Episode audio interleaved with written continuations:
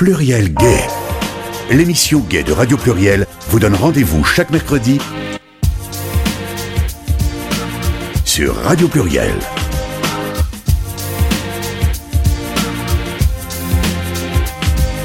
Interview, débat, actualité, agenda.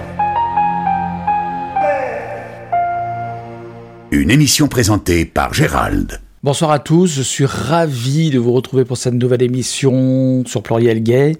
Une émission qui ce soir est consacrée à Patrick Cardon, une émission spéciale donc euh, dans laquelle vous pourrez découvrir ou redécouvrir ou en savoir plus sur ce personnage flamboyant qui est aussi un militant de la cause LGBT depuis de très nombreuses années. Il est né en 1952 à Tourcoing et c'est à 20 ans qu'il décide de partir sous le soleil d'Aix-en-Provence pour poursuivre ses études. Et c'est là-bas qu'il découvre euh, notamment le phare, le fameux Front homosexuel d'action révolutionnaire, ce qui sera pour lui le commencement d'une longue carrière militante de la cause LGBT. Mais à l'époque, on parlait plutôt de la cause homosexuelle. Il est néanmoins un des tout premiers à avoir prôné une réflexion sur le terrain du queer, enfin de ce que l'on appellerait aujourd'hui le queer, et que Patrick Cardon appelle lui plutôt un point de vue transgenre. Dans une quinzaine de minutes, euh, nous allons entendre une série d'interviews que nous avons effectuées euh, avec lui, qu'il nous a accordées, où il revient sur son passé de militant, quoi qu'il réfute ce terme, et aussi sur la création en 1989 de sa maison d'édition Gay Kitsch Camp, spécialisée dans la présentation de textes rares de l'histoire sociale culturelle LGBT. Je vous souhaite donc euh, une bonne première partie musicale et on se retrouve dans 15 minutes pour la première euh, interview d'une série de quatre de Patrick Cardon. À tout à l'heure.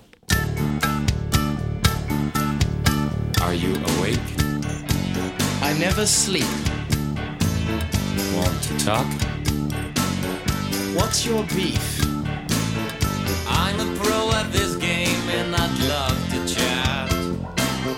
One asshole to another about this and that.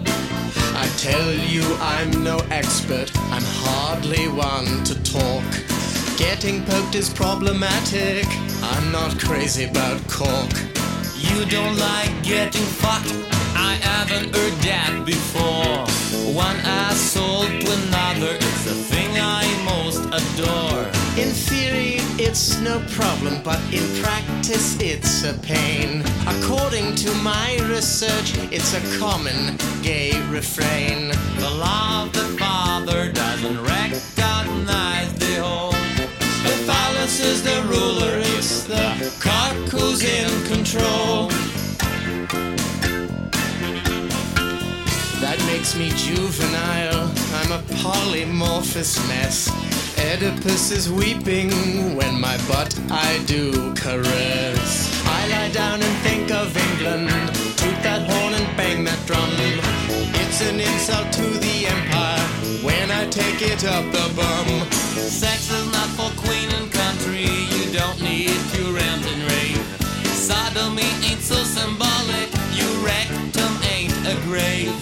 Freud said we have a death wish, getting buggered's getting killed. Is this ghastly epidemic something our subconscious willed? An asshole's just an asshole,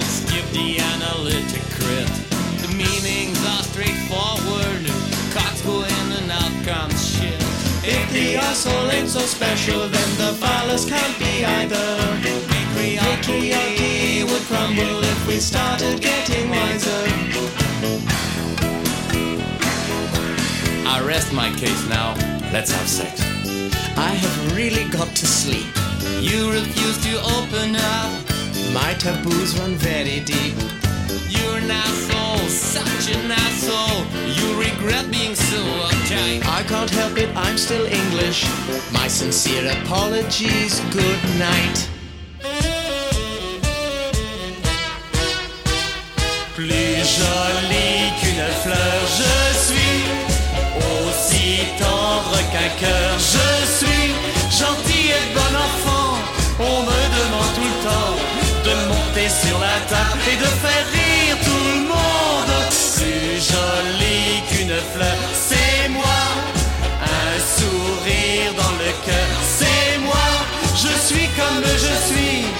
je vous garantis, avec moi vous allez voir ce que c'est que Paris. J'ai fait tous les métiers avant de trouver ma vocation. J'ai vendu des journaux, des fleurs, des voitures d'occasion. J'ai aussi travaillé comme cuisinier dans un hôtel. Mais ça n'a pas duré car je cassais toute la vaisselle. Partout où je passais, tous les gens rigolaient en me demandant de continuer à les amuser. Alors j'ai fait ni une ni deux, je me suis jeté à l'eau et je me suis retrouvé devant un micro. Plus joli qu'une fleur, je suis aussi tendre qu'un cœur, je suis gentil et bon enfant. On me demande tout le temps de monter sur la table et de faire rire tout le monde. Plus joli c'est moi. Un sourire dans le cœur, c'est moi. Je suis comme je suis et je vous garantis, avec moi vous allez voir ce que c'est que Paris. J'ai fait le tour du monde avant d'en être revenu. Et toutes les aventures qu'on peut avoir, je les ai eues. Les lions, les crocodiles ont bien failli me dévorer. Heureusement pour moi que je cours vite avec mes pieds. De l'Afrique au Japon, du Mexique au Gabon. J'ai appris à me sortir de toutes les situations.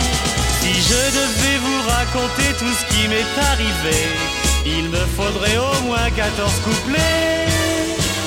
Plus jolie qu'une fleur, je suis aussi tendre qu'un cœur, je suis gentil et bon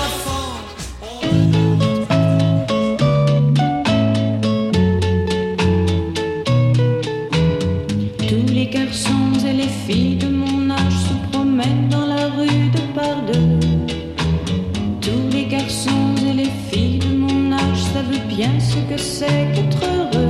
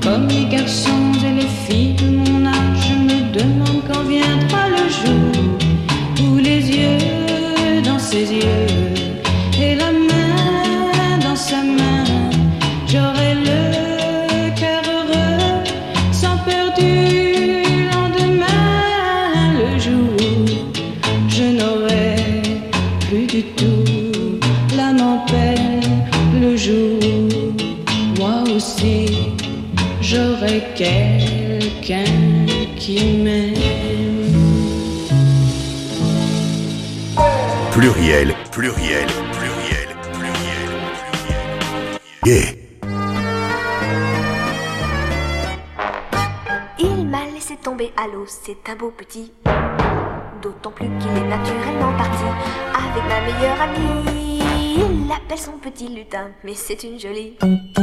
Qui a déjà vu passer sur son chemin la diligence, l'autobus et le train.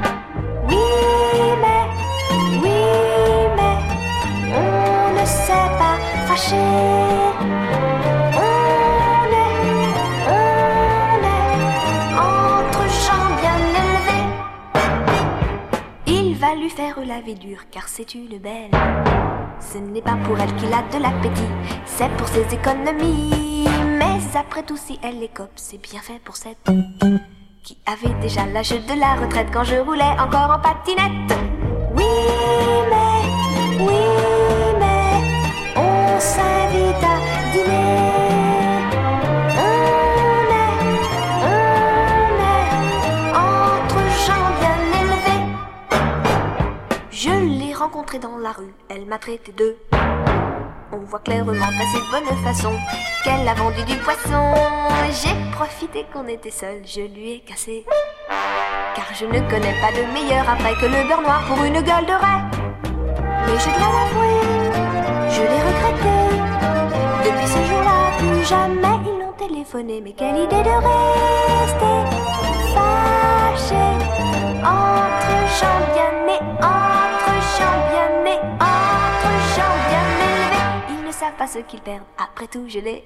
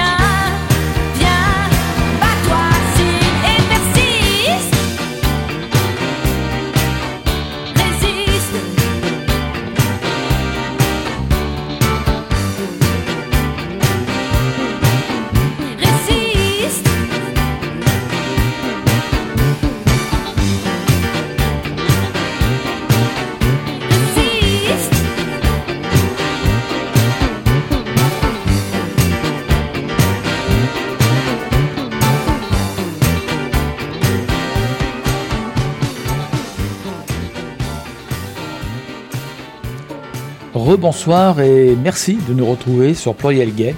Une émission qui ce soir est consacrée à Patrick Cardon, une émission spéciale dans laquelle vous pourrez découvrir ou redécouvrir ou en savoir plus sur ce personnage flamboyant qui est aussi un militant de la cause LGBT depuis de très nombreuses années.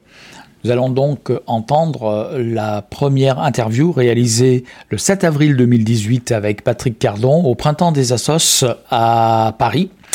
Donc, euh, première partie dans laquelle Patrick nous évoque la création de sa maison d'édition, euh, Gay Kitsch Camp, une maison d'édition qui est spécialisée dans la diffusion de textes rares, inédits, introuvables, souvent euh, liés aux thématiques LGBT.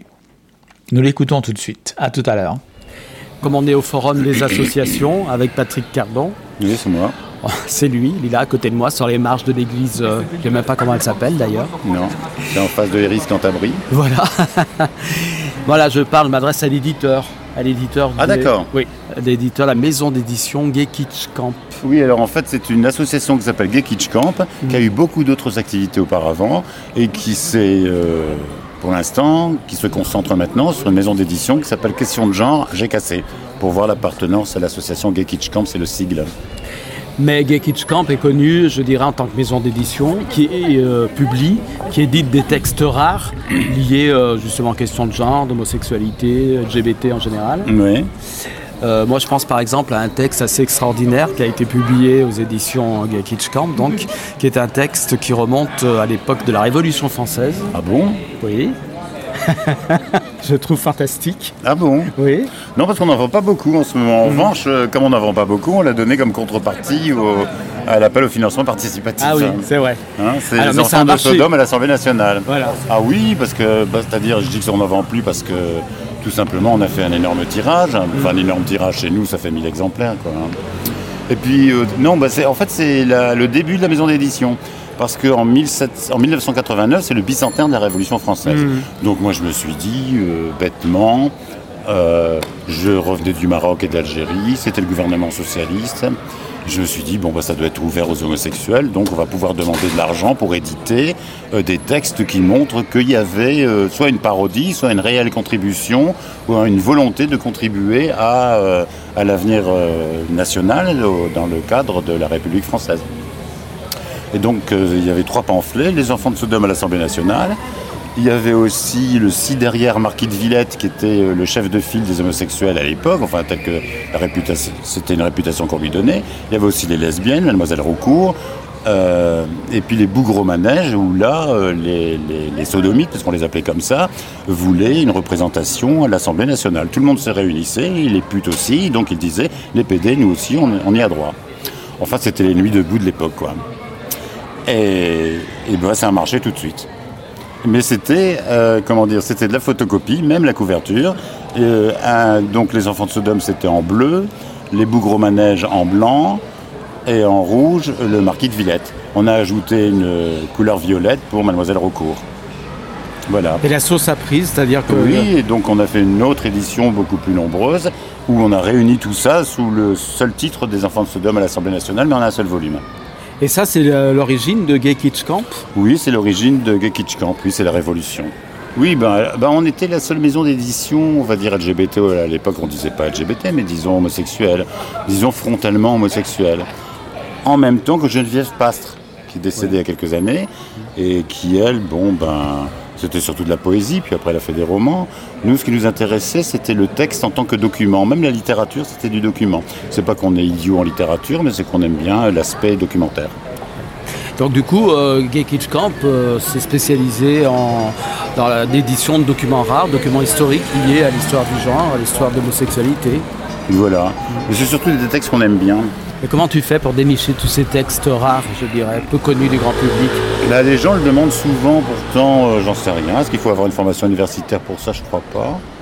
Bon, moi, j'avais fait un doctorat. Avant, j'avais fait un doctorat. Et c'est vrai que j'amassais des documents sur un auteur. Parce que c'était. Moi, je suis quelqu'un de très paresseux et en même temps très travailleur. Mais euh, je cherche, comment dire, tu cherches un auteur qui te donne une bibliographie, qui te donne une bibliographie, qui te donne une bibliographie. Cet auteur-là, c'était Marc-André Rafalovitch. C'est un rapport avec Lyon, parce qu'en fait, c'était quelqu'un qui a commencé à faire les gays, on va pas dire lesbiennes, parce qu'il n'y a pas grand-chose sur les lesbiennes, mais les gay studies dans les archives d'anthropologie criminelle, qui était une revue d'anthropologie, comme euh, son nom l'indique, euh, dirigée par le docteur Lacassagne, qui était euh, une école anthropologique spécifique de Lyon qui s'opposait à, à l'école anthropologique de Lombroso en Italie. Euh, Lombroso qui lui disait ben, on reconnaît les criminels à certaines manières de faire, à certaines manières, euh, à, à des traits de visage, euh, voilà. Tandis que non, la Cassagne disait s'intéresser aux conditions socio-économiques des sexualités. Son proverbe, c'était les sociétés ont les criminels qu'ils méritent. C'est-à-dire que c'était dans une société qui. Enfin, ça rejoint un peu l'histoire de l'Esprit Saint dans un corps saint. Et Mm. donc, à l'époque, ils vont tous aller dans cette idéologie-là, que si une société est bien organisée, ben, il n'y aura pas de, de criminels. La Cassagne, du coup, lui, il a écrit quelque chose euh, spécifiquement sur euh, ce qu'il appelle la pédérastie. Il, a, il y a des écrits de la Je pense, Cassagne. oui, euh, ben, je pense dans une encyclopédie. Je crois que c'est lui qui a Ouais. signé un article sur la pédérastie. Oui. À une époque où justement il y avait des caractères qui déterminaient, euh, des caractères médicaux qui étaient censés déterminer une personne était euh, pédéraste euh, ou pas. Il y avait des théories à l'époque médicales. Oui, bon, déjà à l'époque ça marchait plus. C'était quelqu'un qui disait qu'on reconnaissait les. C'est un rapport avec la Tunisie d'ailleurs. On reconnaissait un pédéraste au fait qu'il avait un anus infondibuliforme, c'est-à-dire Mhm. Déformé par l'introduction de pénis, on va dire ça comme ça. Mais bon, déjà, alors je sais plus comment s'appelait ce docteur qui parlait de, de- d'an- d'anus infondibuliforme. C'était Tardieu, non Oui, voilà, c'était Tardieu, bah, qui était de Lyon aussi, il me Hmm, semble. Il me semble, ouais. S'est passé tellement de choses à Lyon. Je crois que c'était des gens qui étaient spécialisés déjà dans la criminologie en fait, Oui. des médecins Bah spécialistes. oui, parce qu'en fait, il s'agissait de savoir si un homosexuel c'était un criminel ou un malade. Et donc, toute la lutte qui va se passer à la fin du 19e siècle, c'est dire non, ils ne sont pas criminels, ce sont des malades. Même Hirschfeld de- d'Allemagne, je me rappelle qu'il y avait un groupe de, de Hirschfeld en France, c'était dans un journal d'actualité.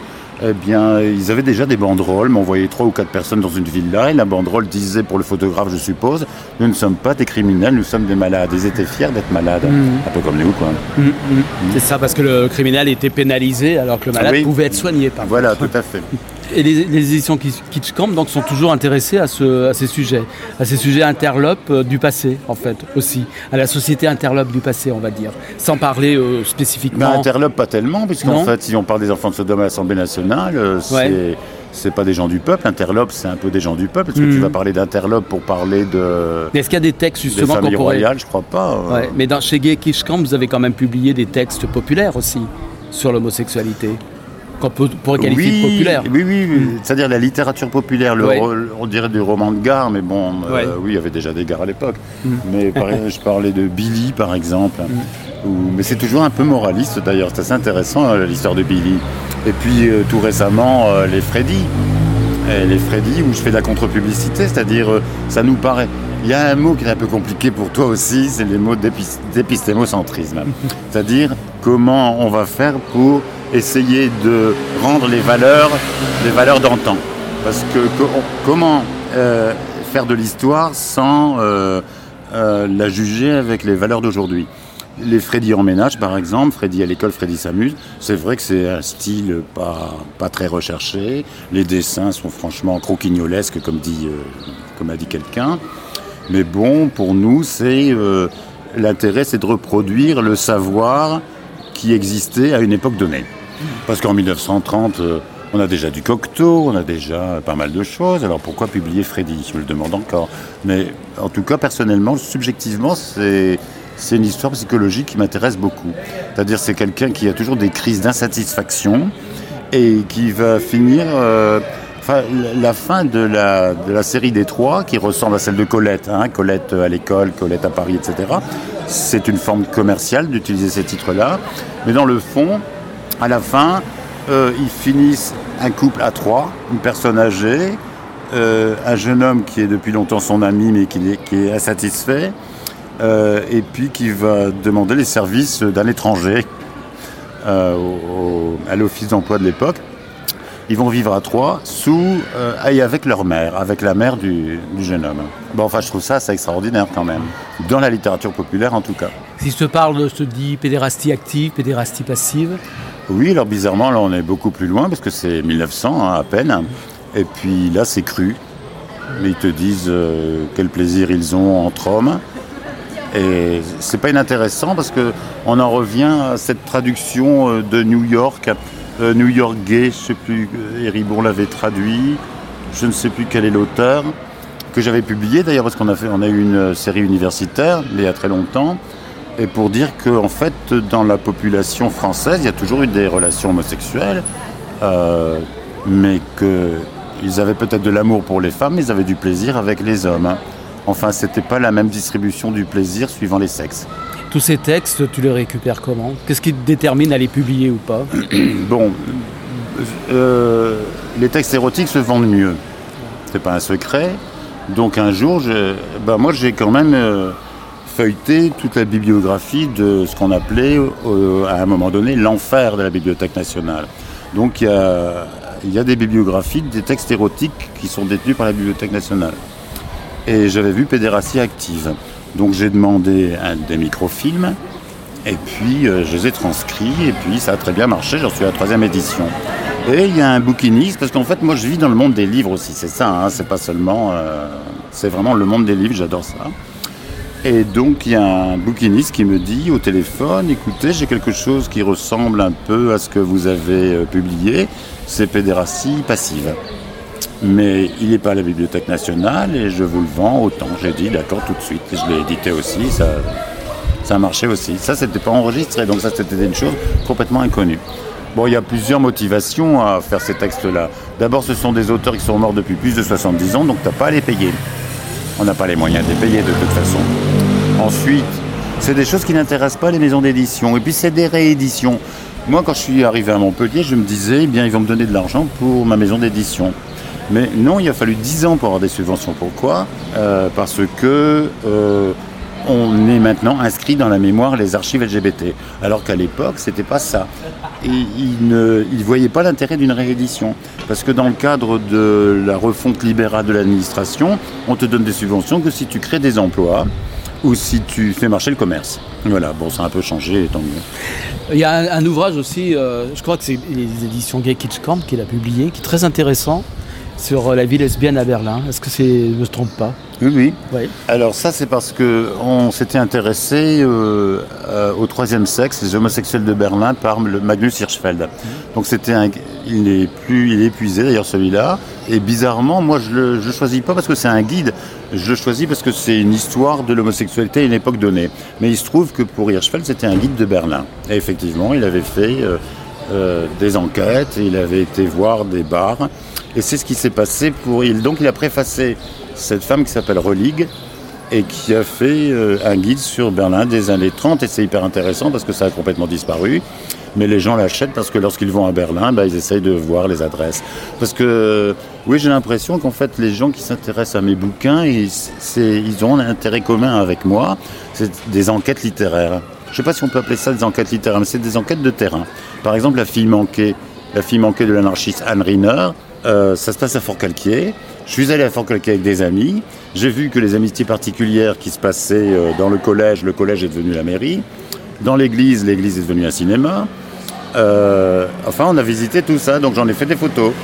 Un peu comme le troisième sexe de Willy aussi, où c'est un guide de Paris également. Donc j'ai reproduit la couverture qui est très belle, et je me suis demandé si c'était une fille ou un garçon. Enfin, c'est vrai qu'en fait, euh, bon, j'aime beaucoup le, questionnement du genre. Voilà. Et je suis très étonné en fait que la question du genre, elle, est, a été un peu, euh, comment dire, reprise par les féministes, qui sont en majorité essentialistes, et qui font que en fait, les LGBT n'ont plus tellement leur voix, la voix au chapitre. Mais bon, pendant longtemps, j'étais considéré comme misogyne parce que je n'aimais pas les féministes essentialistes. Mais bon, maintenant, je me suis un peu pacifié, et puis on- je pense qu'on peut travailler ensemble. Je pense qu'on peut travailler avec les féministes. D'ailleurs, je voudrais faire un manifeste de l'efféminisme. Il paraît que c'est moi qui ai inventé le mot. Hein, parce que je défends les efféminés. Alors que les efféminés, les femmes par exemple n'aiment pas les travelots parce qu'ils disent que c'est des caricatures de femmes. Comme si la la femme avait le monopole de la féminité. Comme si l'homme avait le monopole de la masculinité. Voilà, mais je sais pas, je peux pas tout dire parce qu'il y a des noms. Par exemple, Marilène Boursier, que j'aime beaucoup, avec qui j'ai travaillé. Euh, on a publié ensemble le premier cul comme cuir. ben, je sais pas, elle, disait dans son Facebook, oui, les masculinités n'appartiennent pas aux hommes. Alors moi j'ai répondu, mais les ne- n'appartiennent pas aux hommes non plus, c'était effacé. Donc il y a quand même quelque chose à creuser là-dedans, il y a une problématique. hein. Il y a une problématique et féministe. Je pense que ça va marcher si je fais un manifeste féministe. hein, Oh, bah il faut essayer. Ça marchera toujours auprès d'un certain public de toute façon. Alors quel avenir pour le, le- le- La demande de fonds participatifs a bien fonctionné puisque ça a été au-delà de tes espérances, je crois même. C'était Oui, sur, oui, sur oui, Ulule, oui, hein, t'avais c'était- fait oui, c'est pas évident hein, comme expérience. C'est une expérience intéressante et, surtout pas, pas seulement financière. C'est-à-dire qu'en fait, tu sais comment ça marche, tu as trois étapes. D'abord, c'est les amis et la famille. Et à Ulule, parce que tu as un conseiller d'Ulule. Mais tu leur dis, bah oui, vous savez, les PD, la famille et les amis, euh, les amis peut-être, mais la famille pas tellement, etc. Bon. Et effectivement, c'était pas évident. En fait, euh, ça a marché parce que je connais beaucoup de gens, que j'ai une liste de diffusion importante. On a quand même essayé de respecter les étapes. Et euh, l'objectif, c'était 4000 euros pour pouvoir bénéficier du complément des subventions, parce qu'on te, on te donne des subventions, mais il faut un autofinancement. On n'avait plus rien. Et donc, euh, on est arrivé à 4500 euros. Tu enlèves la contribution que tu dois à Ulule, la contribution PayPal, et on est arrivé donc à avoir 4060 euros exactement. Donc ça c'est vraiment euh, très bien. Donc c'est une renaissance, une, on va dire une deuxième renaissance de, de la maison d'édition. Parce que quelquefois on a un peu les bras qui tombent. hein. Parce que ça ne paye pas. Ça paye pas, mais on est content. Et ça peut peut-être payer. Moi, si j'étais, moi, l'avenir, mais j'en ai plus tellement maintenant, mais ce qui, peut-être que mon ami Naïko y reprendra la chose, c'est qu'on aurait pu devenir une maison d'édition d'un centre LGBT. Ah ben voilà, vous pouvez m'embaucher. Lyon. À Lyon Ah oui. Je reste à Montpellier. Ah moi je sais pas s'ils auraient les financements. si tu veux, je pense que voilà, on parle beaucoup- d'archives LGBT. Mais ça veut dire quoi les archives LGBT Beaucoup de gens disent ces archives militantes. Moi, c'est pas les archives militantes. Je trouve qu'on on a de la connaissance de la vie homosexuelle aussi bien dans les textes homophobes que dans les textes, euh, enfin dans tous les textes. Peut-être pas militants. Militants, c'est bien parce que c'est comment dire, c'est une petite partie de l'existence des homosexuels. Mais la plupart des homosexuels ne sont pas militants. Et moi, je m'intéresse à la vie des homosexuels. Donc je peux même trouver ça dans des textes homophobes. Par exemple, les Fellator, c'est un texte que j'adore, parce que ça fait intervenir une femme qui s'appelle Rachilde, parce que ça fait intervenir un mec anonyme euh, qui a fait un truc, euh, bah, d'abord, un truc sur la lutte des classes entre les suceurs et les sucés. c'est quand même assez étonnant. Je vois pas. Je fais une conférence là-dessus au mois de mai à Saint-Étienne. Ah bah voilà. Ils ont accepté, c'est pas Mm. évident non plus. Ouais. Ils ont dit on aime beaucoup votre histoire de suceur d'asperges. C'était une citation. Alors donc voilà, oui, euh, bah, il y a de l'avenir parce qu'il y a une meilleure société qui s'annonce. Enfin voilà, on va dire ça comme ça. Et l'avenir pour Gay Kids Camp, tu as des projets sur, euh, sur la planche, là, du pain sur la planche, comme on dit? Oui, parce que donc ce crowdfunding, ça, ça nous a, comment dire, nous a obligés à travailler. Donc euh, on, a, on vient de sortir le Freddy à l'école, Freddy en ménage, Freddy s'amuse. C'était pas évident. Il y a eu plein de contributions, le graphiste, l'imprimeur, qui ont fait que c'est un petit bijou. hein, Donc on peut présenter ça dans un coffret. Mais donc le prochain qui sort au mois de mai, c'est euh, un texte traduit de l'anglais d'un certain Richard Burton, non pas l'acteur, mais quelqu'un qui a traduit Les Mille et Une Nuits en 1885 et qui bizarrement a fait un essai terminal à l'intérieur de laquelle il y a une section qui s'appelle Pédérastie où euh, il parle de tous ses voyages, parce qu'en fait tout ce qui l'intéressait dans ses voyages, enfin il s'intéressait beaucoup à la vie sexuelle des peuples qu'il euh, était amené à connaître au cours de sa carrière militaire d'explorateur. Il fait un texte qui, sur, la, sur la pédérastie qui euh, est assez important, 50 pages. C'est pas très important par rapport aux mille et une nuits qui ont des milliers de pages, mais n'empêche, on se demande pourquoi il fait ça. Et en fait, il avait le projet de faire une encyclopédie sur l'homosexualité, mais bon, euh, il meurt peu de temps après d'une crise cardiaque, en 1890. Et donc, euh, ça a été publié à un certain temps en Angleterre et aux États-Unis, sous le terme de zone sotadique, parce qu'il considérait que autour de la Méditerranée, on s'enculait plus facilement qu'ailleurs. Ce qui est vrai. Bon. Et- mais il en faisait une théorie euh, climatique. Voilà, ce qui est un peu faux. Et donc, euh, ben, on trouvait ça intéressant de le publier. Un peu comme le traducteur Jean-Claude Bouillard est le même que celui qui a traduit Bentham, un essai sur la pédérastie euh, que ce philosophe libéral britannique euh, avait laissé dans ses papiers euh, en 1785, chose comme ça, au 18e. Et euh, ça a été publié aux États-Unis, mais pas en France. Bon, alors voilà, quelque part, nous, on a initié la publication des guest 10 en France et on continue à le faire parce que, bizarrement, ça n'intéresse pas beaucoup d'éditeurs. Au fond, on édite parce que des textes, parce que les éditeurs ne- n'en veulent pas. En revanche, quelquefois, on le fait. Par exemple, L'essai sur la pédérastie de Bentham a été republié, mais pas avec le même titre. La liberté en amour, ça s'appelle. Et ça a été euh, Les mille et une nuits à 1 euro. Donc à ce moment-là, bah, on a dû arrêter. On n'a plus vendu ce livre. Mais en même temps, nous, il y a des notes et des annexes. Actuellement, le sujet de la mémoire LGBT, notamment de toutes les mémoires d'ailleurs, euh, euh, les Mhm. mémoires des minorités. Les mémoires minoritaires, il Voilà. à Lyon aussi. Voilà, revient un, un petit peu sur le devant de la scène. Mhm. Est-ce que Gay Kitschkamp participe donc à ce, ce grand mouvement intellectuel euh, cherchant à préserver, à transmettre cette Bah, mémoire? objectivement, oui, c'est devenu ça. On ne le savait pas. Parce qu'en fait, on a fait euh, ce, qui nous faisait, ce qui nous faisait plaisir. Mm. Parce que quelquefois, on se dit. Parce que quand on a fait la collection universitaire, euh, il y a des, donc des gens qui maintenant ont des, plus- des- sont des autorités, et, mais ils ne trouvaient personne, donc on, a, on les a publiés. Chez les colloques de la Sorbonne, au ministère, des- du ministère des Affaires sociales, euh, homosexualité et sida, par exemple, des choses comme ça. Mais ça, il y a assez longtemps maintenant. Pourquoi je raconte ça En- Ensuite, les, autres maisons d'édition se sont ouvertes à ce sujet-là, comme l'Armatan, par exemple.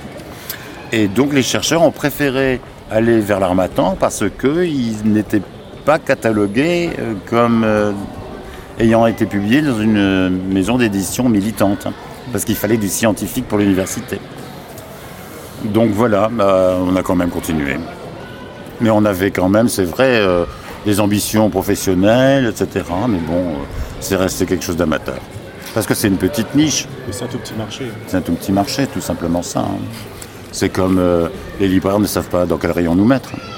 À Montpellier, ils sont tellement gentils, ils m'ont dit bah, écoutez, vu euh, ce que vous publiez, peut-être que pour vous, on fera un rayon euh, de la littérature décadente. Et voilà, comme ça, on pourra mettre Adèle Stortferzel, on pourra mettre Jean Laurin, etc.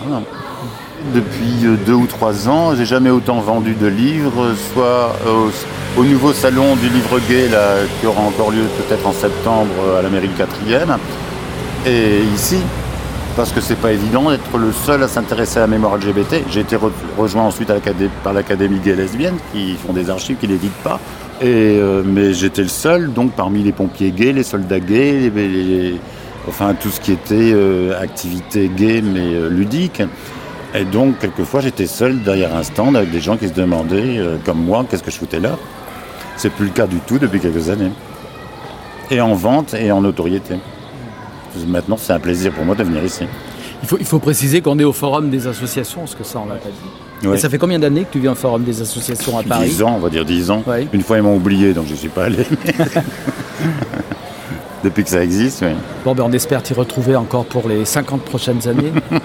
tu peux rêver. Enfin, il y aura toujours des choses à publier. Il y a une mine extraordinaire. Que j'a- Enfin, je sais pas, j'ai au moins 50 livres en préparation. Mais après, il faut les présenter, il faut les annoter, il faut, voilà, on, ne se contente pas de republier des choses euh, telles qu'elles sont. On les recontextualise, hein, c'est la moindre des choses, hein, pour au moins faire comprendre aux gens qu'est-ce que ça voulait dire à l'époque. Ben, merci Patrick, en tout cas, on se retrouve plus tard. Mais oui, je sais que ça, ça va être un feuilleton Voilà. torride. Merci beaucoup.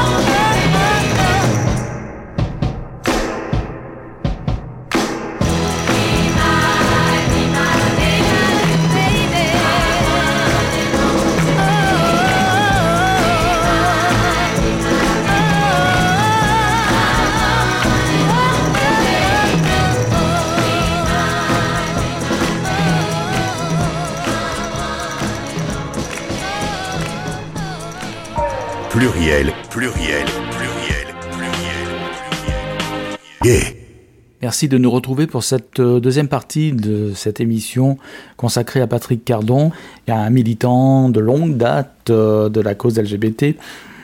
Nous avons entendu donc euh, la première interview que nous avions réalisée avec Patrick le 7 avril 2018 au printemps des Assos à Paris, dans laquelle il a évoqué donc son œuvre de créateur de maison d'édition liée donc aux thématiques LGBT. Euh, la maison d'édition, c'est bien entendu Gay Kids Camp. Nous allons entendre à présent euh, une interview réalisée, elle, le 25 août 2018, euh, qui a été réalisée au moment du salon du livre gay de la mairie du 4e à Paris. Alors c'est une interview en extérieur, il faudra de temps en temps tendre un petit peu l'oreille parce que bon, on a les bruits de la vie, hein, les bruits de la rue, mais aussi il y avait un petit peu de vent ce jour-là. Voilà, donc nous écoutons euh, Patrick Cardon nous parler de sa vie et de son œuvre. Allons-y. Bien. Alors, Patrick, tu es né à Tourcoing. Ah bon, faut vraiment le dire ça Ah mais il y a un carillon, c'est le premier carillon de France. Et la chanson c'est un peu ça. Euh, non, non, je ne nie point que je suis de Tourcoing, ce joli petit coin. Non, non, je ne nie point que je suis de Tourcoing. Donc voilà, je peux pas le nier. Moi, il y a une question euh, que je me posais. Comment appelle-t-on les habitants de Tourcoing? Bah, les Tourquenois, mais là-bas on dit plutôt les Tourqueniots. Les Tourquegnos. Donc tu es un ch'ti, Oui, je suis un flamand francophone. flamand francophone. Tu peux rappeler aussi un de tes surnoms de guerre, des noms de guerre? Oui, parce que en fait, quand je suis arrivé à Lille du Maghreb, je suis allé euh, dans un ancien hôpital de la comtesse des Flandres et j'ai vu la comtesse de Flandre avec ses deux maris. Bon, comme j'ai toujours eu plusieurs maris, je trouvais qu'on avait un point commun. Et puis j'avais aussi euh, un garçon qui était très efféminé et je lui disais, si on faisait les comtesses de Flandre à la Gay Pride C'est féministe parce que et c'est homosexuel en même temps, féministe parce que c'était deux femmes qui régnaient sur euh, les Flandres, qui ont été élevées à la cour de France, enfin d'une manière un peu prisonnière, mais qui ont été indépendantes et qui ont rendu les villes indépendantes. Voilà, d'une manière féministe, on s'est transformé en comtesse de Flandre pendant deux ou trois Gay Pride à Lille. J'ai lu quelque part, alors ça c'est dans une interview que tu avais donnée sur un site, je ne sais plus lequel d'ailleurs, je reconnais. Par contre, euh, la réponse euh, était intéressante. On t'avait demandé où tu étais né et tu avais répondu. Non, en fait, c'est l'intervieweur qui disait euh, Vos parents tenaient un estaminet. Oui, tout à fait. Voilà. Alors, tu revendiques donc Tourcoing, ton lieu de naissance. Oui. Ton côté ch'ti et l'estaminet de tes parents. Oui. Alors estaminet, ça je trouve que c'est un joli mot mais qu'on n'emploie plus beaucoup. C'est vrai. Alors explique-nous un petit peu. Un café, un café brasserie, où les clients des usines qui faisaient les 3-8 euh, venaient s'abreuver. On dit s'abreuver, hein, je crois. Alors, euh, très tôt le matin, mon père euh, cuisait ses pommes de terre, des tranches de pommes de terre sur euh, une plaque euh, chauffante, pas électrique, hein, au charbon. hein. Et puis euh, voilà, et je l'accompagnais pour, avant d'aller à l'école pour euh, servir. Voilà, on servait les clients. Et quelquefois, ils étaient sous et on les aidait à monter le vélo. Et après, ben, Inch'Allah. Alors je me suis laissé dire que euh, ta vocation homosexuelle est arrivée tardivement. Toute la, période de ta jeunesse à Tourcoing, ton adolescence, et quand tu étais jeune adulte même encore, c'était plutôt des, des- des photos de femmes nues qui t'attiraient plutôt que celles de garçons nus. Alors à part peut-être le catalogue de la Redoute, dont on peut parler parce que c'est à Roubaix, c'est à Roubaix tout ça, cette vente par correspondance. euh, Oui, mais C'est à Roubaix, côté non, je ne connaissais pas. Mais à Tourcoing, on recevait catalogue de la Redoute. Ouais. C'était pas du tout les femmes nues qui m'intéressaient. Il se trouve, non, il se trouve que mon père, masculins. qui, était, qui tenait un bazar, euh, jouait aux cartes avec des cartes de femmes nues. Et donc, effectivement, ça m'intéressait. C'était le nu qui m'intéressait certainement. Et en ce qui concerne les garçons, oui, je regardais les cibles de la Redoute, mais je savais pas du tout ce qu'il y avait derrière. Alors, je me suis laissé dire également que tu étais aussi fan de la BD Hakim. C'est toi qui me l'as dit, hein, dans une conversation informelle, que tu euh, aimais beaucoup cette BD, donc que c'était déjà peut-être euh, Ah oui, un les indice. Oui, les jeunes corps bronzés, ça m'a toujours, je ne sais pas pour quelle raison, euh, attiré. Et donc, euh, je préférais partout, il y avait des corps bronzés, et en particulier la bande dessinée que vendait d'occasion mon père, Hakim. Tu connais, toi, Hakim, tu vois ce que c'est? Pas du tout, non. Ah, C'était quoi ouais, Hakim C'est une sorte de Tarzan. Voilà, c'est ça. Mhm. Oui, il vivait dans les forêts, et puis il était gentil avec les, mé- et méchant avec les méchants. Et donc, on peut dire que c'était les indices, peut-être les prémices de ta future vie, mais là tu ne le savais pas encore à l'époque. Non, j'ai toujours su très tôt, même quand je suis parti avec ma voisine euh, en toute hétérosexualité, bon, enfin en sexualité, en amour, euh, je savais que si je partais avec elle, c'était aussi euh, dans la tête, j'avais les jolis corps bruns que je verrais dans le sud de la France. Et si tu veux, on y est allé en vélo, tu vois, on a mis 15 jours pour faire l'île Aix-en-Provence, on est arrivé le jour de l'Assomption, je me rappellerai toujours, le 15 août. Et euh, comment dire, on traversait des villages en vélo où il n'y avait que des jeunes garçons bruns. Alors que dans le nord, dans les villages, bah, il n'y avait que des, que des blancs, mais pas seulement des blancs, des blancs âgés aussi. Ouais, Il n'y avait pas de jeunes dans les villages du nord. Est-il vrai que lorsque tu étais au lycée, on t'appelait la cardonnette? Oui. Et où est-ce que tu sais ça aussi? Je dis pas tellement parce que c'est, ça a été une grande souffrance pour moi. Je me rappelle qu'en sortant du lycée, mon père vient me chercher et on me jetait des cailloux en me disant cardonnette. Hein. J'ai jamais su pourquoi. hein. Après, je me suis dit que c'est parce que j'étais peut-être efféminé, que j'avais des manières. euh, Je serrais les genoux de les écarter. Je faisais pas du manspreading. Alors, euh, donc, euh, de nordiste, tu es devenu sudiste. C'était les débuts d'une migration vers le sud, donc. Ouais, j'avais 20 ans et j'arrive à Aix-en-Provence euh, et on me dit tout de suite mais votre dossier il faut le refaire, vous voyez pas, dans votre sac à dos il a beaucoup souffert et il faut mettre Aix-en-Provence parce qu'il y a plusieurs Aix. C'est ce que tu as retenu de ton arrivée à Aix Ça m'est alors arrivé à Sciences Po. À Sciences Po, d'accord. Alors, euh, quel a été. Il y a eu un révélateur quand tu étais là-bas à la fac à Aix? Ah oui. Un déclencheur, Un déclencheur. J'arrive au restaurant des Gazelles et à gauche, il y avait une colonne où il était marqué phare avec un phallus ailé, front homosexuel d'action révolutionnaire. Euh, Rendez-vous tous les, je sais plus, jeudi euh, à 17h, quelque chose comme ça, salle 211. Il y a une photo qui court, mais c'est peut-être Hélène Azera qui l'a, mais je ne l'ai pas retrouvée. Et je bande devant ça. J'ai toujours bandé devant les lettres. Et donc je suis allé à ces réunions, les réunions du phare, qui se passaient dans cette salle ou dans la pelouse après le restaurant. C'était hyper sympa. J'ai retrouvé plein de photos de ça. Il y avait une dizaine de personnes, une vingtaine, ça dépendait. Il y avait des touristes qui venaient nous voir, enfin je veux dire des gens de l'étranger. Et donc j'ai connu plein de gens du Canada, des États-Unis. euh, Oui, oui, c'était assez incroyable. On se réunissait beaucoup. Alors maintenant, ce qu'on disait, parce que si c'est la question qu'est-ce que vous disiez, je n'en sais rien. Je ne sais pas. On parlait de la révolution, on parlait de ceux qui disaient qu'ils faisaient la révolution et qui étaient des gauchistes. On voulait participer, mais les gauchistes ne voulaient pas de nous. On, tenait des tables en- entières dans le, dans le réfectoire, enfin dans le restaurant universitaire. De temps en temps, on nous faisait le doigt comme ça, je me demandais ce que ça voulait dire, parce que moi j'ai toujours été très naïf. Moi je trouvais que la vie que je menais était normale, et que tout le monde vivait comme ça, mais ce n'était pas vraiment le cas. Mais on tenait des terrasses entières de bars aussi. Et on pensait que Aix-en-Provence était envahi par les homosexuels parce que deux d'entre eux se tenaient par la main. C'était quelle année ça, à peu près? 77 hein. En pleine période giscardienne, justement.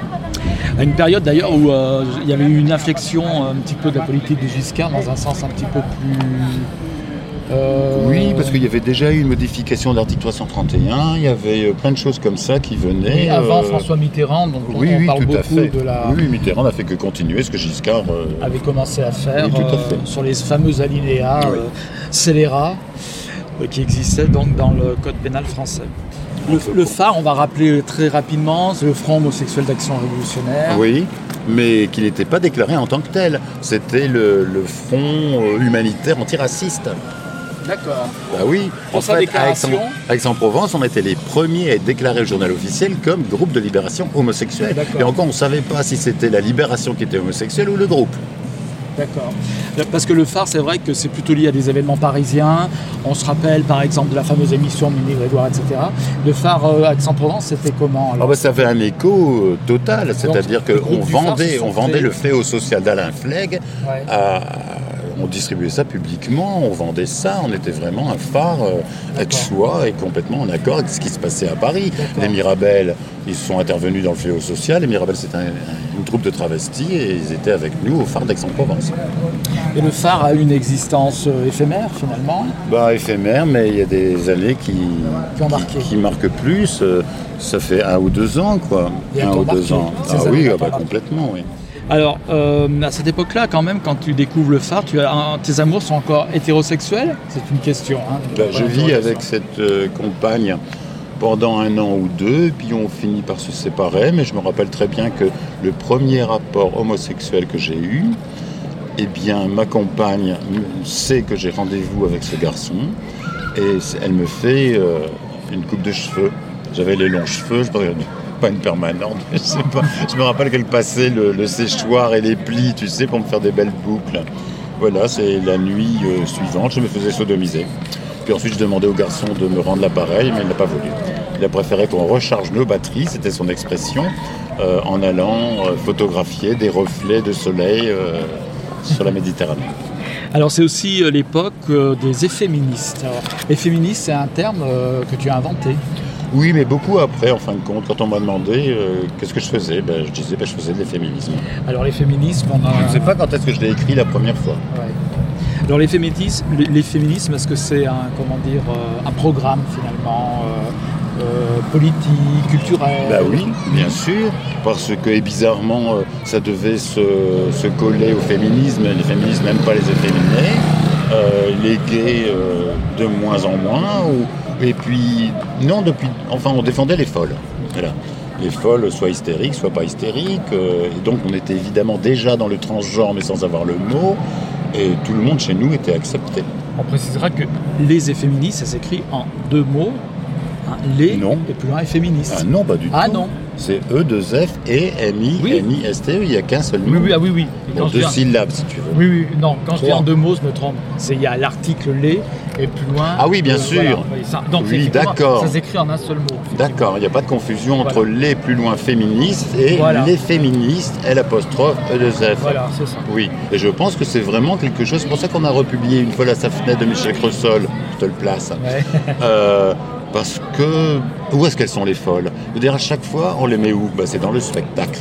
Et du coup, toi, ça t'a un petit peu propulsé, euh, euh, enfin en tout cas, ça t'a donné envie euh, de continuer la lutte, si j'ose dire.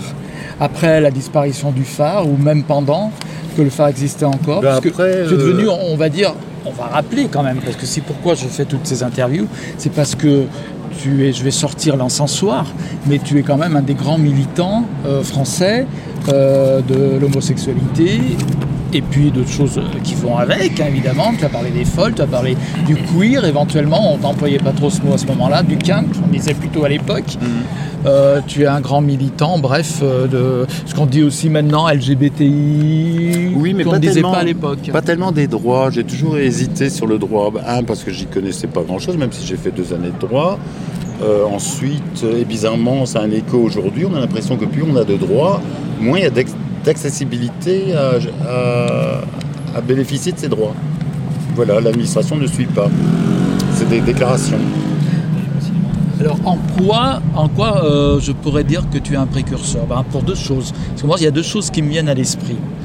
Parce que euh, moi, je me souviens très bien, lorsque j'étais jeune, je suis un tout petit peu plus jeune que toi, à la télévision, j'ai vu un jour un reportage, et j'étais gamin, je devais avoir 12 ans, 13 ans peut-être, euh, sur euh, la, pre- le premier, la première liste électorale, c'était à des municipales, c'était à Aix-en-Provence, En 77, oui, oui, mais c'est-à-dire que l'agence France Presse et France 3 avaient euh, profité de l'occasion d'un dépôt de liste homosexuelle qui n'avait jamais existé.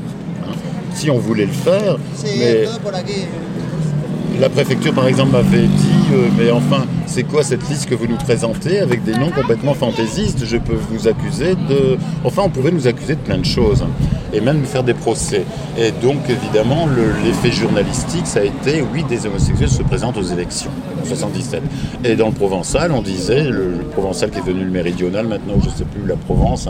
Enfin, le journal de l'époque disait l'un dans l'autre, ils seront bien 41. Hein, voilà le jeu de mots qu'on avait. Par contre, vous avez bénéficié, votre liste électorale a bénéficié euh, d'un écho dans Libération, ce qui va de soi d'un certain côté. C'est vrai aussi. Oui, c'était dans une librairie. On a fait une conférence de presse. Et avec, il y avait une photo d'Oken Game, je ne sais pas pourquoi, mais le grand titre c'était La société sera homosexuelle ou ne sera pas. Mais pour, alors évidemment, les gens disaient Mais c'est quoi C'est le ghetto, ils veulent que tout le monde soit comme eux, alors que pour nous, non. Homosexuel, ça voulait dire la société, elle sera diverse, et l'égalité pour tous, et la liberté pour tous. C'est ça que voulait dire homosexuel. Et c'est vrai que les images, alors à l'époque, c'est France 3, euh, de enfin à l'époque, ça s'appelait peut-être c'est FR3 Région, euh, qui avait fait un reportage donc, sur votre liste Aix-en-Provence, ou c'était en Oui, 81 on je sais était, plus, parce qu'il y a euh, eu une Non, non, c'était en après. 77. 77. En fait, on a eu beaucoup plus d'écho dans cette euh, fausse déclaration de liste au municipal qu'aux législatives de Ouais. 81. Et on était au parc Jourdan avec des amis, et c'est vrai qu'on ne savait pas trop quoi dire. Parce que moi, c'est les histoires d'égalité des droits, c'était pas mon truc. Je voulais simplement qu'on sache que les homosexuels existent. Voilà. Et donc, euh, avec des amis, nous poser la question, euh, mais qu'est-ce que vous proposez? Et j'étais un peu écolo, donc je disais, ben, on rase tout, on met tout en vert. Voilà, je me trouve tellement ridicule en entendant ça, mais les gens disent non, c'est quand même pas mal. On peut toujours d'ailleurs te voir, puisque euh, sur YouTube, il suffit d'aller rechercher sur YouTube, il y a des images de Lina. euh, voilà, c'est on- Lina qui l'a euh, conservé, Voilà, on, on voit un, un très grand jeune homme blond. euh, avec des longs cheveux. Voilà, avec des longs cheveux. Alors, euh, en 81, donc vous remettez ça, mais là c'est plus sérieusement encore. Donc il y a un programme en 81. C'est pour les législatives, Eh ben, c'est ça Parce qu'il y a un vrai dépôt de listes, et puis il y a une vraie profession de foi qui était distribuée partout. Donc dans le département, je crois, des législatives, c'est quoi Enfin dans les circonscriptions.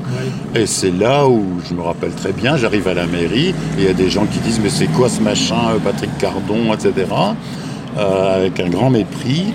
Et puis je regarde qu'on a euh, 0,97% des voix au centre-ville, avec une personne qui a voté dans un village. Ça c'était drôle ça. Et 0,97% au centre-ville, ben, on avait fait plus que l'extrême gauche qui nous avait demandé de, de candidater avec eux. C'était la réconciliation alors avec, Avec les qui gauchistes? Ah bah, Pas du tout, puisqu'on avait refusé. Ah on a dit, nous, on fait une liste homosexuelle, on ne veut pas euh, être votre pantin euh, de l'extrême gauche. C'était un prêté pour un rendu. Puisqu'au début du phare, tu nous expliquais que là, il y avait les partis de gauche, les partis gauchistes avaient Non, on se battait contre les gauchistes pour dire, nous aussi, on veut la révolution, mais on veut aussi la révolution sexuelle, pas seulement la révolution économique. J'ai juste refait une parenthèse au sujet des féministes. J'ai entendu dire que si tu avais eu des problèmes avec le MLF à l'époque, dans les années 70. Vraiment de problème, simplement, euh, nous on se demandait si on est en travelot et qu'on se fait agresser, est-ce qu'on peut venir dans votre restaurant de femmes ou votre centre de femmes pour etc. Ben, C'était des questions qu'ils se posaient. Aujourd'hui, je ne sais pas s'ils se posent encore, je pense qu'à Cinéfable au festival ils s'en posent, mais les féministes, euh, enfin je me rappelle, je ne sais plus comment s'appelle ce Daniel Welzerlang, qui est plutôt bisexuel et qui a fait... euh, un- enfin, qui a demandé à ce que son groupe soit constitué de féministes non homophobes. Parce que féministe en soi, ça veut rien dire. Et, ça a continué, c'est-à-dire que à Lille, quand je faisais un festival de films, même si je faisais des efforts, c'était pas facile de programmer autant de films de femmes lesbiennes et d'hommes homosexuels, eh bien, euh, j'avais une réputation de misogyne. Parce que je considère qu'une femme, euh, existentiellement, ça n'existe pas. Enfin, je veux dire, essentiel, une femme, pour moi, une femme, c'est, un être essentialisé comme femme. Ça n'existe pas en tant que tel. Bon, peut-être que c'est un peu gros. Ben, évidemment que les gens, enfin, de toute façon, je suis un féministe, mais je suis un homme et féministe aussi, donc j'ai mes droits et j'ai le droit de me faire défendre comme les féministes. Euh, On a eu des féministes radicales qui étaient horribles. Je dire, elles faisaient même un petit bulletin qui s'appelait genre. Et pour moi, le genre, c'est forcément même pas le trouble dans le genre, parce que je pense que c'est les gens qui sont, comment dire, troubles dans le genre. C'est un bouquin euh, de Butler, c'est aussi ce qu'a repris Ribon, mais pour moi, euh, le, le genre normal, c'est le mien. Donc c'est pas un trouble du tout, et le genre c'est pas le masculin et le féminin, le genre c'est le masculin féminin, ou le masculin efféminé, ou le féminin masculinisé. C'est ça pour moi ce que c'est le genre. C'est pas du tout la, la domination masculine, le patriarcat ou tout ce que vous voulez. Enfin, j'ai pas un disque euh, qui tourne comme ça. euh, comment on dit celui qui raconte toujours les mêmes choses Oui, enfin, je pense qu'il y, a- il y a beaucoup de militants qui, de, de militants qui devraient réinitialiser leur disque. hein. Il faudrait d'autres mots parce qu'il y a d'autres réalités. Moi, je suis à la recherche d'autres mots. Donc, si les féministes peut aider, c'est pas mal. Alors, le deuxième point sur lequel euh, tu as été un précurseur, c'est euh, le cinéma. Enfin, quand je dis le cinéma, c'est tu as été à l'initiative du premier, Premier oui, festival de films Oui, LGBT. le- voilà. Oui, alors à vrai dire, quand je suis arrivé à Lille, même à Aix-en-Provence, parce qu'avant j'étais à Aix-en-Provence, je pensais pouvoir y rester, puis en fait on m'a donné un poste à Lille. À Aix-en-Provence, je me rappelle deux personnes qui m'ont dit, qui en sont morts d'ailleurs, qui m'ont dit attends la fin de l'épidémie de sida. Bon, alors j'ai pas attendu. Quand je suis allé à Lille, j'ai fait un premier festival de films qui était intitulé Premier festival de films international, etc. On commençait à savoir ce que c'était que la communication. en France, ça n'avait jamais été Ah tenté. Non, pas du Non tout. Parce que si tu regardes dans le dictionnaire des Ribons, au, truc cinéma, à la rubrique cinéma, l'article cinéma que j'ai rédigé d'ailleurs, il y a, euh, il y avait un, un festival de films au- à l'éléphant rose ou à un autre lieu. Enfin, l'éléphant rose était peut-être le bar de ce, de cette salle dont je me rappelle plus le nom et qui était euh, dirigée par Frédéric Mitterrand. Ils avaient déjà fait un festival de films LGBT. Les policiers étaient arrivés parce qu'ils ne supportaient pas non plus la distribution de, du journal révolutionnaire dirigé par Sartre, tout, où on disait prolétaires de tous les pays, caressez-vous, et qui était reproduite dans le rapport contre la normalité du phare que nous avons réédité. Hop, deuxième titre que je place. Alors, euh, Excuse-moi. Donc, euh, en fait, quelqu'un m'a dit aussi, oui, t'es pas le premier, etc. Non, j'étais pas le premier, puisque avant l'épidémie du sida, la naissance du QR, Comité euh, contre la répression homosexuelle, le QR lillois, était fait à l'occasion d'une projection de film dans un cinéma du domaine universitaire de Villeneuve d'Ascq. et ça, c'est quelle époque? Ton retour à Lille, ça date de quelle époque? Eh ben, exactement 87. Et on a commencé euh, en 89. Le premier, oui. Avant, on avait fait un festival de films Pasolini avec des anarchistes, et ensuite j'ai voulu reprendre la main sur ce festival que je voulais euh, plus grand. Et euh, en 89, on va dire, c'était la première, euh, le premier livre d'édition. Et en 91, le premier festival de films. Alors, un autre domaine dans lequel tu, enfin, qui t'intéresse aussi, aussi parce que tu as aussi, on va le dire, à l'initiative d'une première tentative de constitution d'un centre de. Alors, je ne sais pas si tu vas peut-être me revenir là-dessus, mais sur ce que je vais dire, un centre de mémoire homosexuelle. Est-ce Bah, que c'était vraiment un centre de mémoire? Bah oui, parce qu'en fait, Oui. c'était. euh, euh, en fait, euh, le délégué aux droits de l'homme, euh, Didier Calonne, me dit il y a 50 000 francs pour toi. À l'époque, c'était des francs, c'était avant, juste avant 2000. Et donc, j'ai mis ma bibliothèque, j'ai mis ma maison d'édition. Donc, les gens pouvaient consulter. Euh, Il y avait une salle pour la bibliothèque, une salle pour le festival de films. Donc, en fait, c'était un centre culturel intéressant parce qu'il mêlait plusieurs arts le 7e art, mais aussi les livres, et une bibliothèque, un centre d'archives, et on achetait des archives, dont par exemple un- une affiche de d'un garçon qui s'appelle Deschauffour et qui était brûlé pour sodomie, encore un exemplaire à l'arsenal, mais bon, j'ai vendu l'autre en Italie. Enfin bon, c'était quelque chose de très sérieux. Et ça s'appelle le CRETSP, ça s'appelait le Centre Recherche et d'études sur les homosexualités, mais ça, ça reprenait aussi la question du genre et la question de la diversité euh, raciale, on va dire. Hein, C'est-à-dire les étrangers, etc. C'était, euh, comme on dit aujourd'hui, intersectionnel. Actuellement, euh, le débat revient régulièrement sur le tapis, si j'ose dire, concernant la création, notamment à Paris, de ce qu'on pourrait appeler un serpent de mer, en fait, d'un grand centre. Euh, c'est euh, une la question de la mémoire est devenue très euh, prégnante ces dernières années. Oui. Quand on parle de mémoire, pour toi, est-ce qu'un centre, c'est seulement la conservation d'archives, de d'affiches, de tracts, etc., pour éviter qu'elles ne disparaissent à tout jamais? Ou c'est aussi un lieu d'histoire? Tu vas me dire les deux, c'est pareil, mais... euh, Non, c'est pas tout à fait pareil Voilà. parce qu'en fait, je comprends bien ta question. D'un côté, il y a l'histoire immédiate et de l'autre côté, l'histoire avec un grand H. Alors euh, là, je suis allé aux dernières réunions des archives LGBT et là, il n'y avait que des représentants d'associations. SOS homophobie, euh, peut-être le refuge, je ne me rappelle pas, mais moi je m'y retrouvais pas. En même temps, ça m'embête pas, je suis content qu'ils continuent et qu'ils, parce qu'ils vont forcément, et j'espère, finir par inviter des intellectuels, des historiens, des conservateurs, etc.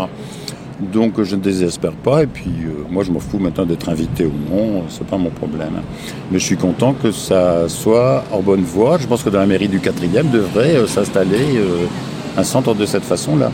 Oui, parce que c'est vrai que euh, le centre euh, de documentation, d'archives, euh, à l'heure actuelle, il est plus orienté effectivement vers la conservation euh, de choses actuelles. en Des fait. archives, des associations. Des archives des Mm. associations. Voilà. Et pour toi, ça ne peut pas être seulement cela, évidemment. Non, évidemment que non. Mais Lyon a donné un modèle quand même. C'est-à-dire qu'en fait, il y a quelqu'un, on n'a plus tellement de. Je sais plus comment s'appelle son. Le fond Chaumarin, non? Il a un fond particulier. Ouais, C'est-à-dire que non seulement. Il, euh, non seulement il y avait son fond à lui, il y avait le fond de son père, mais il y a aussi son fond à lui qui est plus LGBT. Donc c'était intéressant sur les luttes militantes, ça aussi. Mais moi je trouve les archives dans les trucs homophobes aussi. Donc ça c'est important. Donc effectivement il y a des grosses discussions à avoir sur qu'est-ce que c'est que des archives. Euh, pourquoi je parlais du fond Chomara Parce que il avait, il y a une certaine Sylvie, je crois, qui était embauchée, j'en ai plus tellement de nouvelles, mais euh, qui s- s'occupait aussi de voir qu'est-ce qui avait un rapport avec l'homosexualité dans le fond général de la bibliothèque. Parce que ce qui est important dans une bibliothèque, il faudrait que ce soit dans toutes les bibliothèques et pas seulement un centre d'archives. Ça, le centre d'archives, c'est important pour la visibilité, mais il faudrait que ce soit aussi dans tous les centres universitaires ou dans toutes les bibliothèques. On met le mot homosexualité ou gay ou queer, enfin je veux dire, on s'entend là-dessus, et on a un millier de titres qui se ramènent. Moi, quand je suis arrivé à Montpellier, je vais à la bibliothèque et je dis j'aimerais, est-ce que vous avez un rayon LGBT Est-ce que vous avez un domaine LGBT Mais bien sûr, enfin, bien sûr. Regardez, alors elle met comme mot-clé homosexualité, elle trouve trois titres. Et je dis, bah, vous voyez, là, il y a quand même un problème. Et elle me répond, vous voulez faire comme elle? Et elle me dessine une femme voilée Voilà, la République française. Alors, le, dont tu parles, tu fais allusion au centre de ressources de la bibliothèque municipale de Lyon. C'est le point G. Oui, Donc, le point G, oui. Voilà. Et Sylvie, effectivement, Tomilio en est la Oui. responsable. Encore? Toujours. Ah, bah oui. Non, mais moi, j'étais candidat, moi, oui, ça, je sais, hein. je me souviens, tu m'avais raconté. Oui, oui, Merci Patrick de nous avoir accordé ce petit entretien. avec plaisir, comme on dit. Et je rappelle qu'il s'agit donc de ce qu'on peut appeler donc une saga, Une saga. Qui va continuer, qui va se poursuivre plus tard euh, sur d'autres aspects euh, de ta vie, de ton travail. Oui, on va euh, se rapprocher de Lyon quand même avec la Cassagne et Rafalovic. Voilà. C'est une petite ville aimable, comme chez nous on en voit tant. Une grande rue, une place adorable, avec une fontaine au mi-temps. Une petite église qui s'embête, une mairie qui sent le renfermer. Une petite gare où le train s'arrête quand le chauffeur est bien luné. C'est une petite ville accueillante où le ciel est clair, où l'air est doux. Et le chef de gare à la descente vous dit tout de suite Bonjour monsieur. Dans ce pays-là, ils en sont tous. Le boucher commence à l'histoire un jour qu'il emmenait son commis chercher de la viande aux abattoirs. Il l'appela mon petit chéri. Le lendemain, ce fut le notaire qui, devenu soudain nerveux, fit appeler son premier clerc pour lui dire qu'il avait de beaux yeux. Le clerc qui frise la soixantaine remercia troublé et rougi, ajoutant avec un peu de gêne, le gendarme me l'a déjà dit. Dans ce pays-là, ils en sont tous. L'habitude fut bientôt prise de prêcher l'amour du prochain. Toute la ville s'y est mise, c'est bien là le mot qui convient. Parfois, dans la nuit qui commence, on entend la voix d'un chanteur. C'est le facteur qui chante une romance sous les fenêtres du marchand de couleurs. Mais il y a souvent des drames. Un soir, l'épicier un peu gris fut trouvé couché près de sa femme. Il a dû quitter le pays. Dans ce pays-là, ils en sont tous. Un jour est venu de passage un monsieur nommé Paul Dupont. Ses initiales sur ses bagages ont fait aussitôt sensation. Tout le pays lui courait derrière. Il a eu peur d'un mauvais coup. Il est allé voir le commissaire. Le commissaire l'a pris sur ses genoux. Et comme c'est un homme habile, Dupont fut bientôt consolé. Il vient de louer une maison en ville et il parle plus de s'en aller. Dans ce pays-là, ils en sont tous. Évidemment, les femmes sont tristes. Elles n'ont plus de mari ni d'amant. Elles comptent plus que sur le séminariste qui va rentrer du régiment. Pour l'instant, il y a que le petit Jacques qui soit encore un vrai garçon. Comme il a eu six ans à Pâques, on peut pas se faire d'opinion. Faut voir de quel amour sincère elles entourent le moutard. Elles le soignent bien car elles espèrent se le mettre de côté pour plus tard. Dans ce pays-là, ils en sont tous. Il y a bien le vieux curé qui s'occupe de les remettre sur le droit chemin. Mais comme il dit avec mes jupes, qu'est-ce que je peux avoir comme tintouin?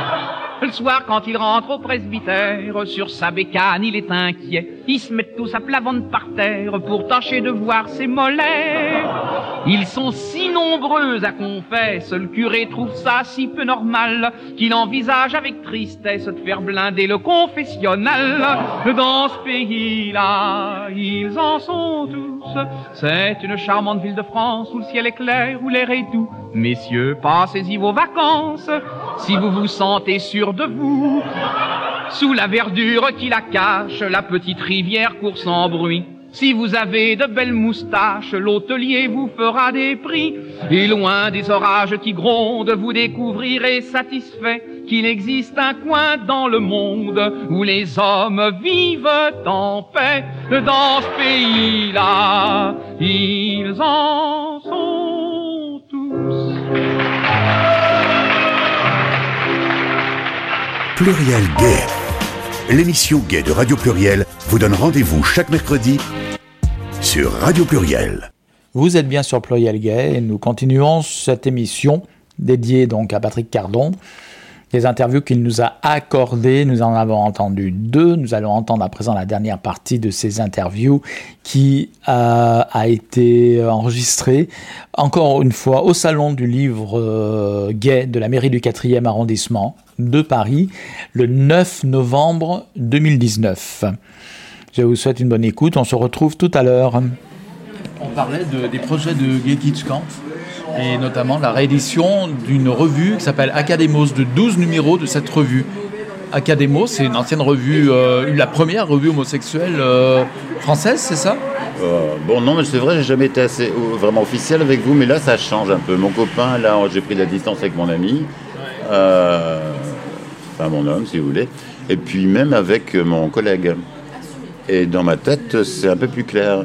J'ai envie, de, par exemple, de ranger mon appartement.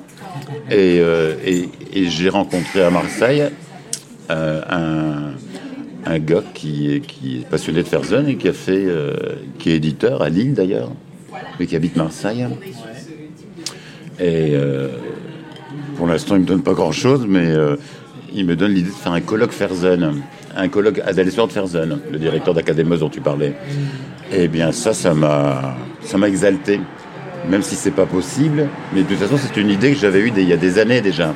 C'est-à-dire, en fait, les gens recevraient, par exemple, en janvier 2021, euh, 2020, ça me paraît trop tôt, le, premier numéro de cette revue Académos. C'est-à-dire, on s'abonnerait à cette revue qui a duré toute l'année 1909. hein. Voilà.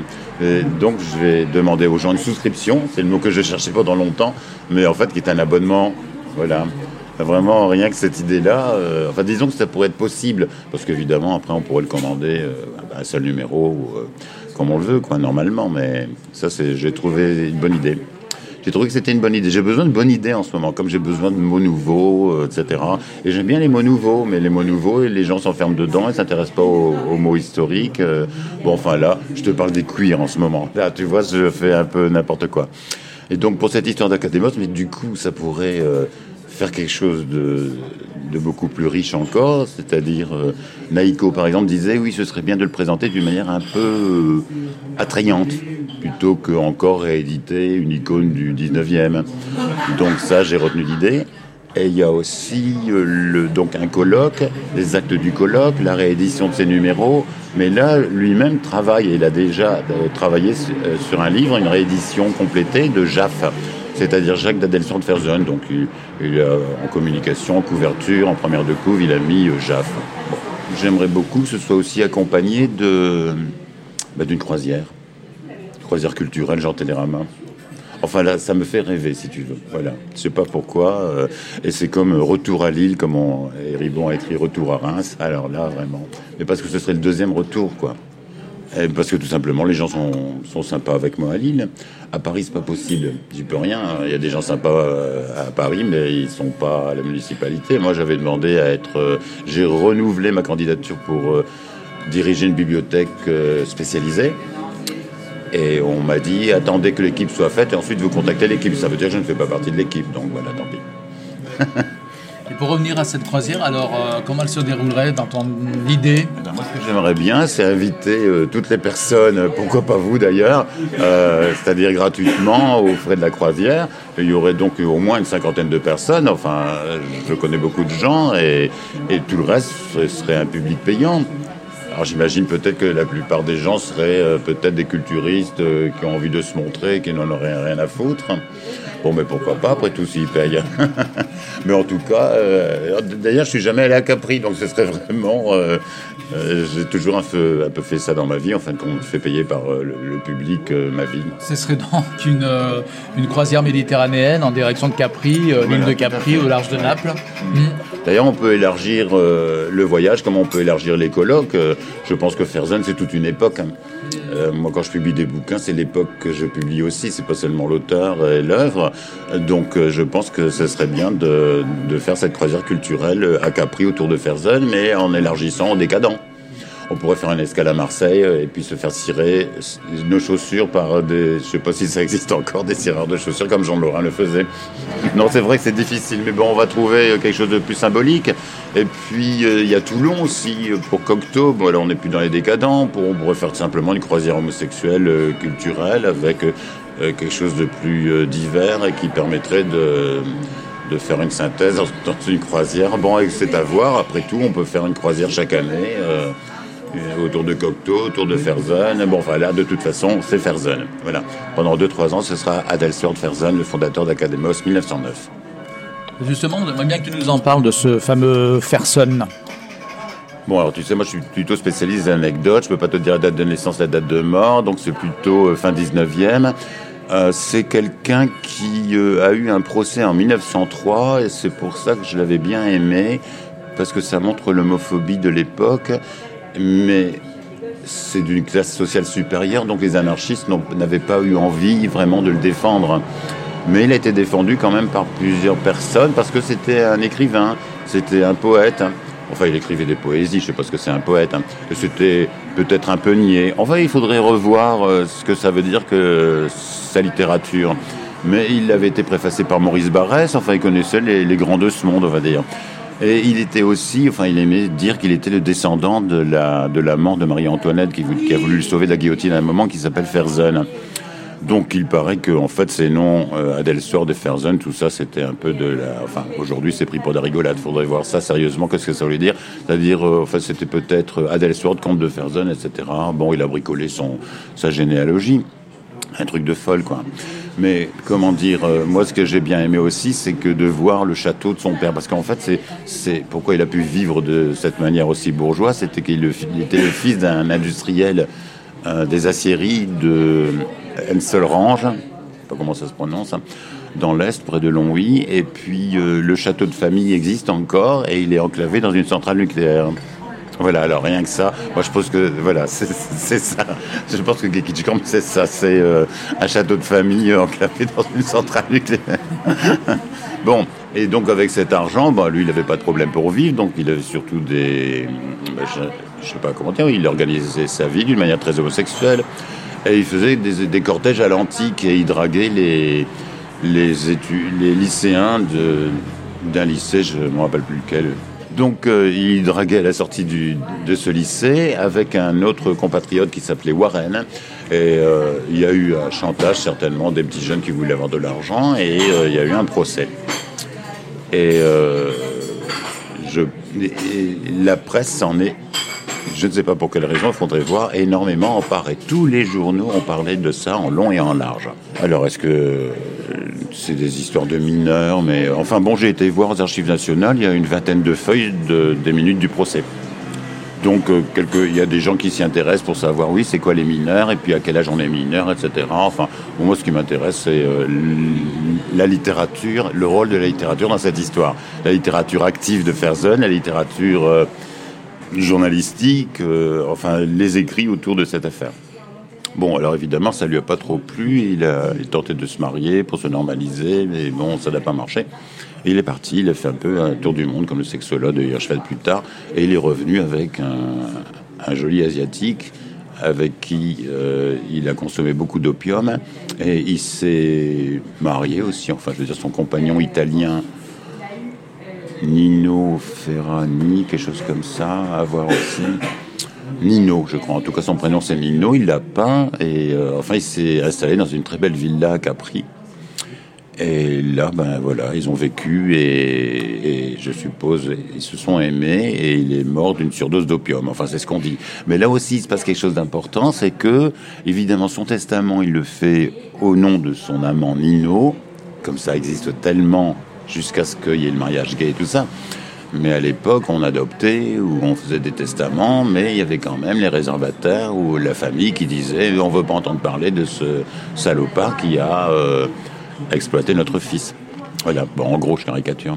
Et donc, il y a toutes les pièces qui sont en Italie. Et cet éditeur là dont je vous parle et qui a travaillé sur Ferzen, Gianpaolo, qui est vraiment un jeune homme charmant et qui veut que je fasse un colloque autour de lui, eh bien, lui, il, bah, comme il est italien, il, eh ben, il a les pièces italiennes parce qu'il a eu aussi des problèmes en Italie.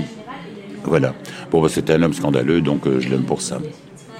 On va terminer là-dessus, à moins que vous, bah, il est mort, j'ai tout raconté, à peu près. Voilà. Et la revue Academos, donc, elle a été publiée au début du XXe siècle. Il y a eu seulement 12 numéros, c'est ça? Elle a été publiée, euh, mais elle n'était pas vendue dans les kiosques. Je suppose c'était sur euh, justement souscription à l'époque. Oui, par abonnement. Et au départ, je pense que ça devait être, euh, comment dire, bah, ça devait être poursuivi. Bon, il a abandonné à la fin. Mais de toute façon, il faut qu'on étudie cette revue Academos qui n'a pas été étudiée du tout. Et on l'aime beaucoup pour un article qui est paru en juillet 1909 euh, qui s'appelle Le préjugé contre les mœurs. C'est un certain Guy Delbouze, qu'on écrit Delbrouze aussi. Là aussi, il faut vérifier. Et euh, ce préjugé contre les mœurs, c'est vraiment un manifeste militant qu'on pourrait, je, pense que je vais pouvoir le, réimprimer et l'offrir gratuitement aux gens, euh, comment dire, pour les inciter à s'abonner aux 12 numéros. Mais c'est pas. On dit que c'est la première revue homosexuelle francophone. On dit ça, mais personne n'est allé le voir, à part ce petit pamphlet dont je vous parle, qui fait une douzaine de pages sur le préjugé contre les mœurs. Alors j'ai vu le premier texte, c'est quand même sur Verlaine et c'est d'un certain Laurent Taillade. Enfin, c'est quand même pas mal de gays, mais c'était des gays lettrés. C'est pas des gens qui se disaient gays, c'était des gens qui se disaient lettrés. Et quelque part, faudrait voir aussi ben, comment on appelait les gays avant. Peut-être qu'on le disait les lettrés. Je sais pas pourquoi. Je pense euh, à la Chine, par exemple. Euh, voilà. Donc, je ne peux pas vous dire grand-chose sur cette euh, revue pour l'instant. J'ai l'impr- j'ai l'impression que 50% des textes sont un peu surannés. Euh, les, autres, je pense qu'ils sont peut-être beaucoup plus importants qu'on ne le croit pour euh, l'histoire LGBT. Je pense en particulier à l'apport de Colette sur le musical. Je pense en particulier à Willy. Et il avait un secrétaire particulier, Willy. Alors le nom m'échappe comme d'habitude, mais en tout cas j'aime beaucoup le titre Les fréquentations de Maurice. Voilà, avec une très belle couverture art déco. En tout cas, c'est une référence. Et puis maintenant, bon, c'est un peu tard pour moi, mais pour les autres, si je pouvais, s'il y avait un message à dire aux gens, c'est les références, c'est bien, ça vous permet de participer à une communauté, mais qu'est-ce que ce serait bien aussi de d'aller lire derrière les références pour en avoir encore d'autres et encore d'autres et encore d'autres, et puis même en rejeter quelques-uns. La collection complète, elle est, elle est pas si rare que ça. Moi, j'en ai les trois quarts, et de toute façon, c'est euh, sur Gallica euh, le site de la Bibliothèque nationale de France. Il y a eu euh, pendant longtemps le deuxième semestre seulement, je ne sais pas pour quelle raison, et quelqu'un est venu me voir et je l'ai un peu engueulé. Il travaillait à la BNF et je lui ai dit, mais enfin, donc, quand est-ce qu'on aura le premier semestre? Et depuis euh, un mois ou deux, c'est sur consultable sur Gallica. Mais bon, il faut l'exploiter. Enfin, comme ça, euh, ça peut être que les Happy Few qui peuvent être intéressés par le voir sur Gallica. Enfin, en tout cas, ça, me, ça nous permet de le, réimprimer euh, assez facilement. Mais nous, on va la noter, le préfacer faire des recherches. hein. Je disais que ce qui me faisait changer un peu de vie récemment, donc c'était l'éloignement de, mon, l'éloignement de certaines personnes qui m'étaient un peu toxiques mais en même temps, j'étais certainement toxique par rapport à eux, et je pense qu'ils me rejoindront très bientôt, d'une autre manière. Euh, et cette, donc euh, cette perspective euh, académienne, on va dire, Ferzen, et puis ces, nouveaux projets à Lille peut-être. Voilà. Et c'est dommage que vraiment, parce que abandonner la mer et la montagne, Montpellier, c'est un calcul à faire. Mais bon, voilà, Nice Lille, pardon, parce que j'aime bien Nice aussi. Lille me paraît le projet le plus intéressant. En fait, je serai comtesse de Flandre, mais plus en exil. C'est vrai, ça me fatigue un peu. C'est un peu le retour aux sources si tu retournes à Lille. hein. Ouais.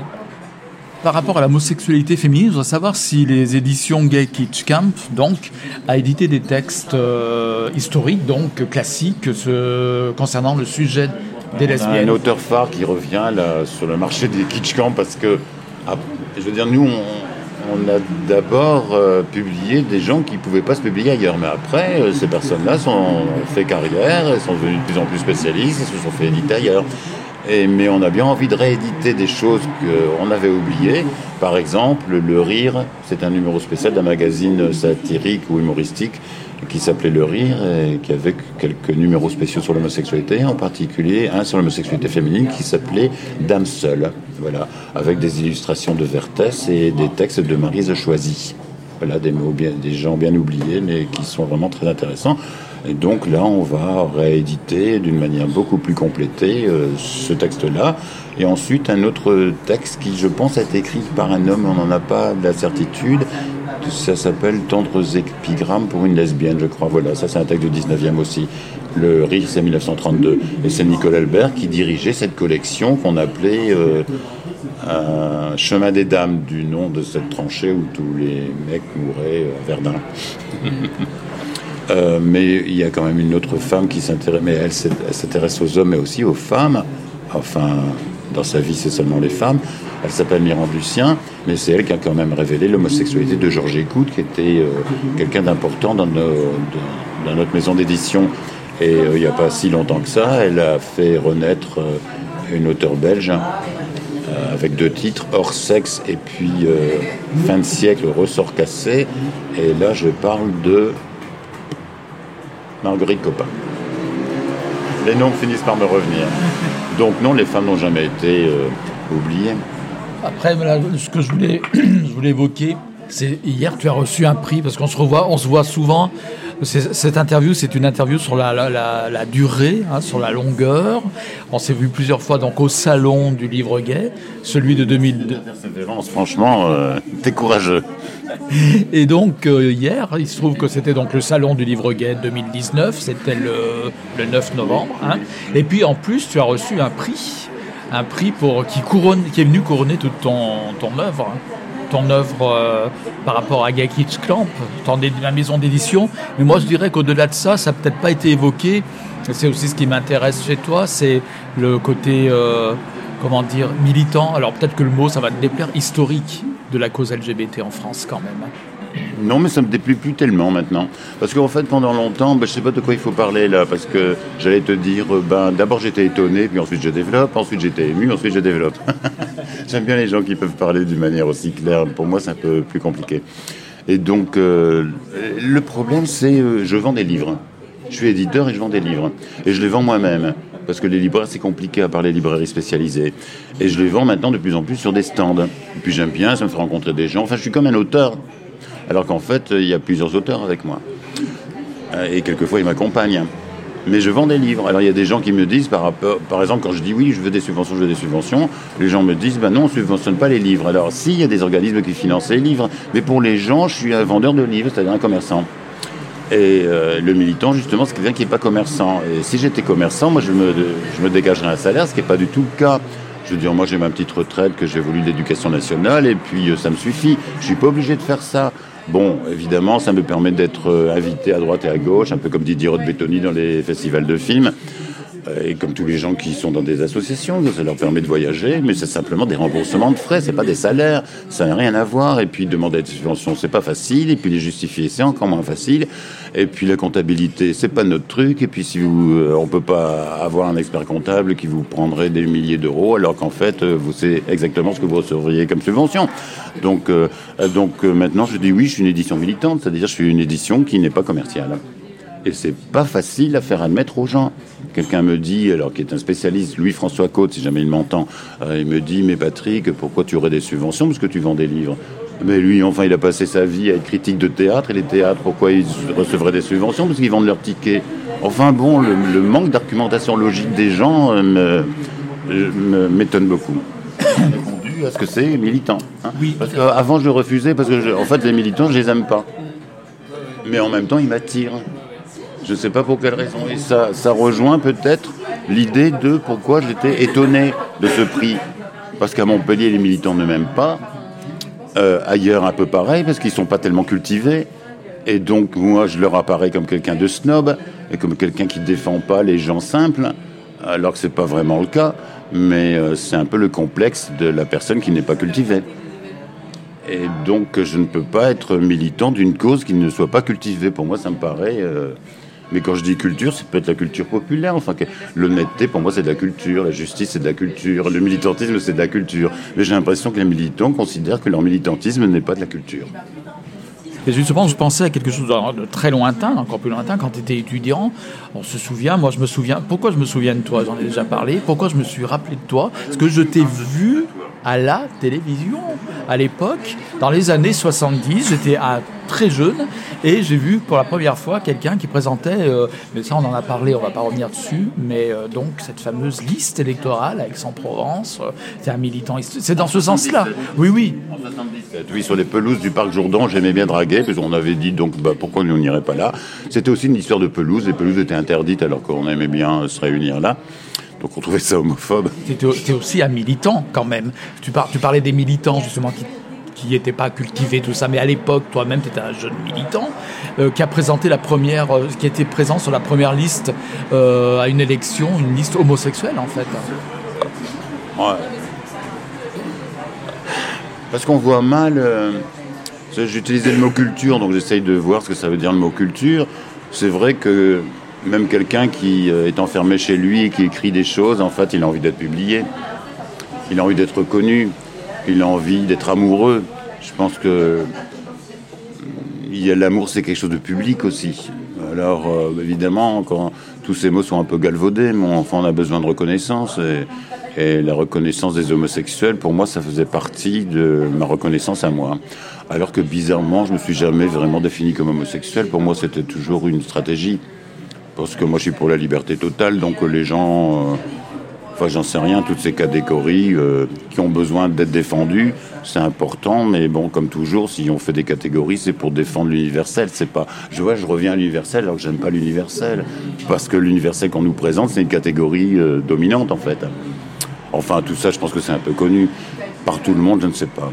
Mais bon, quand on nous proposait un programme, alors moi, le programme à la télévision, dans l'émission où tu parlais, je, me trouve maintenant tellement ridicule, et puis pas tellement parce que les préoccupations écologiques ont pris le dessus.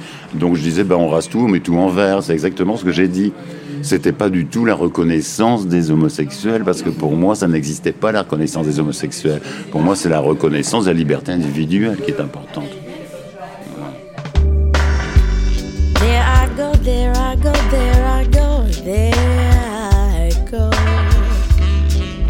Pretty baby, you are the soul, snaps my control. Such a funny thing, but every time you're near me, I never can behave.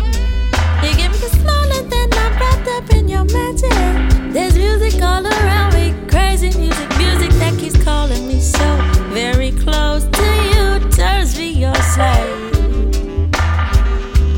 Come to me, any little thing you want to, anything, baby, just let me get next to you.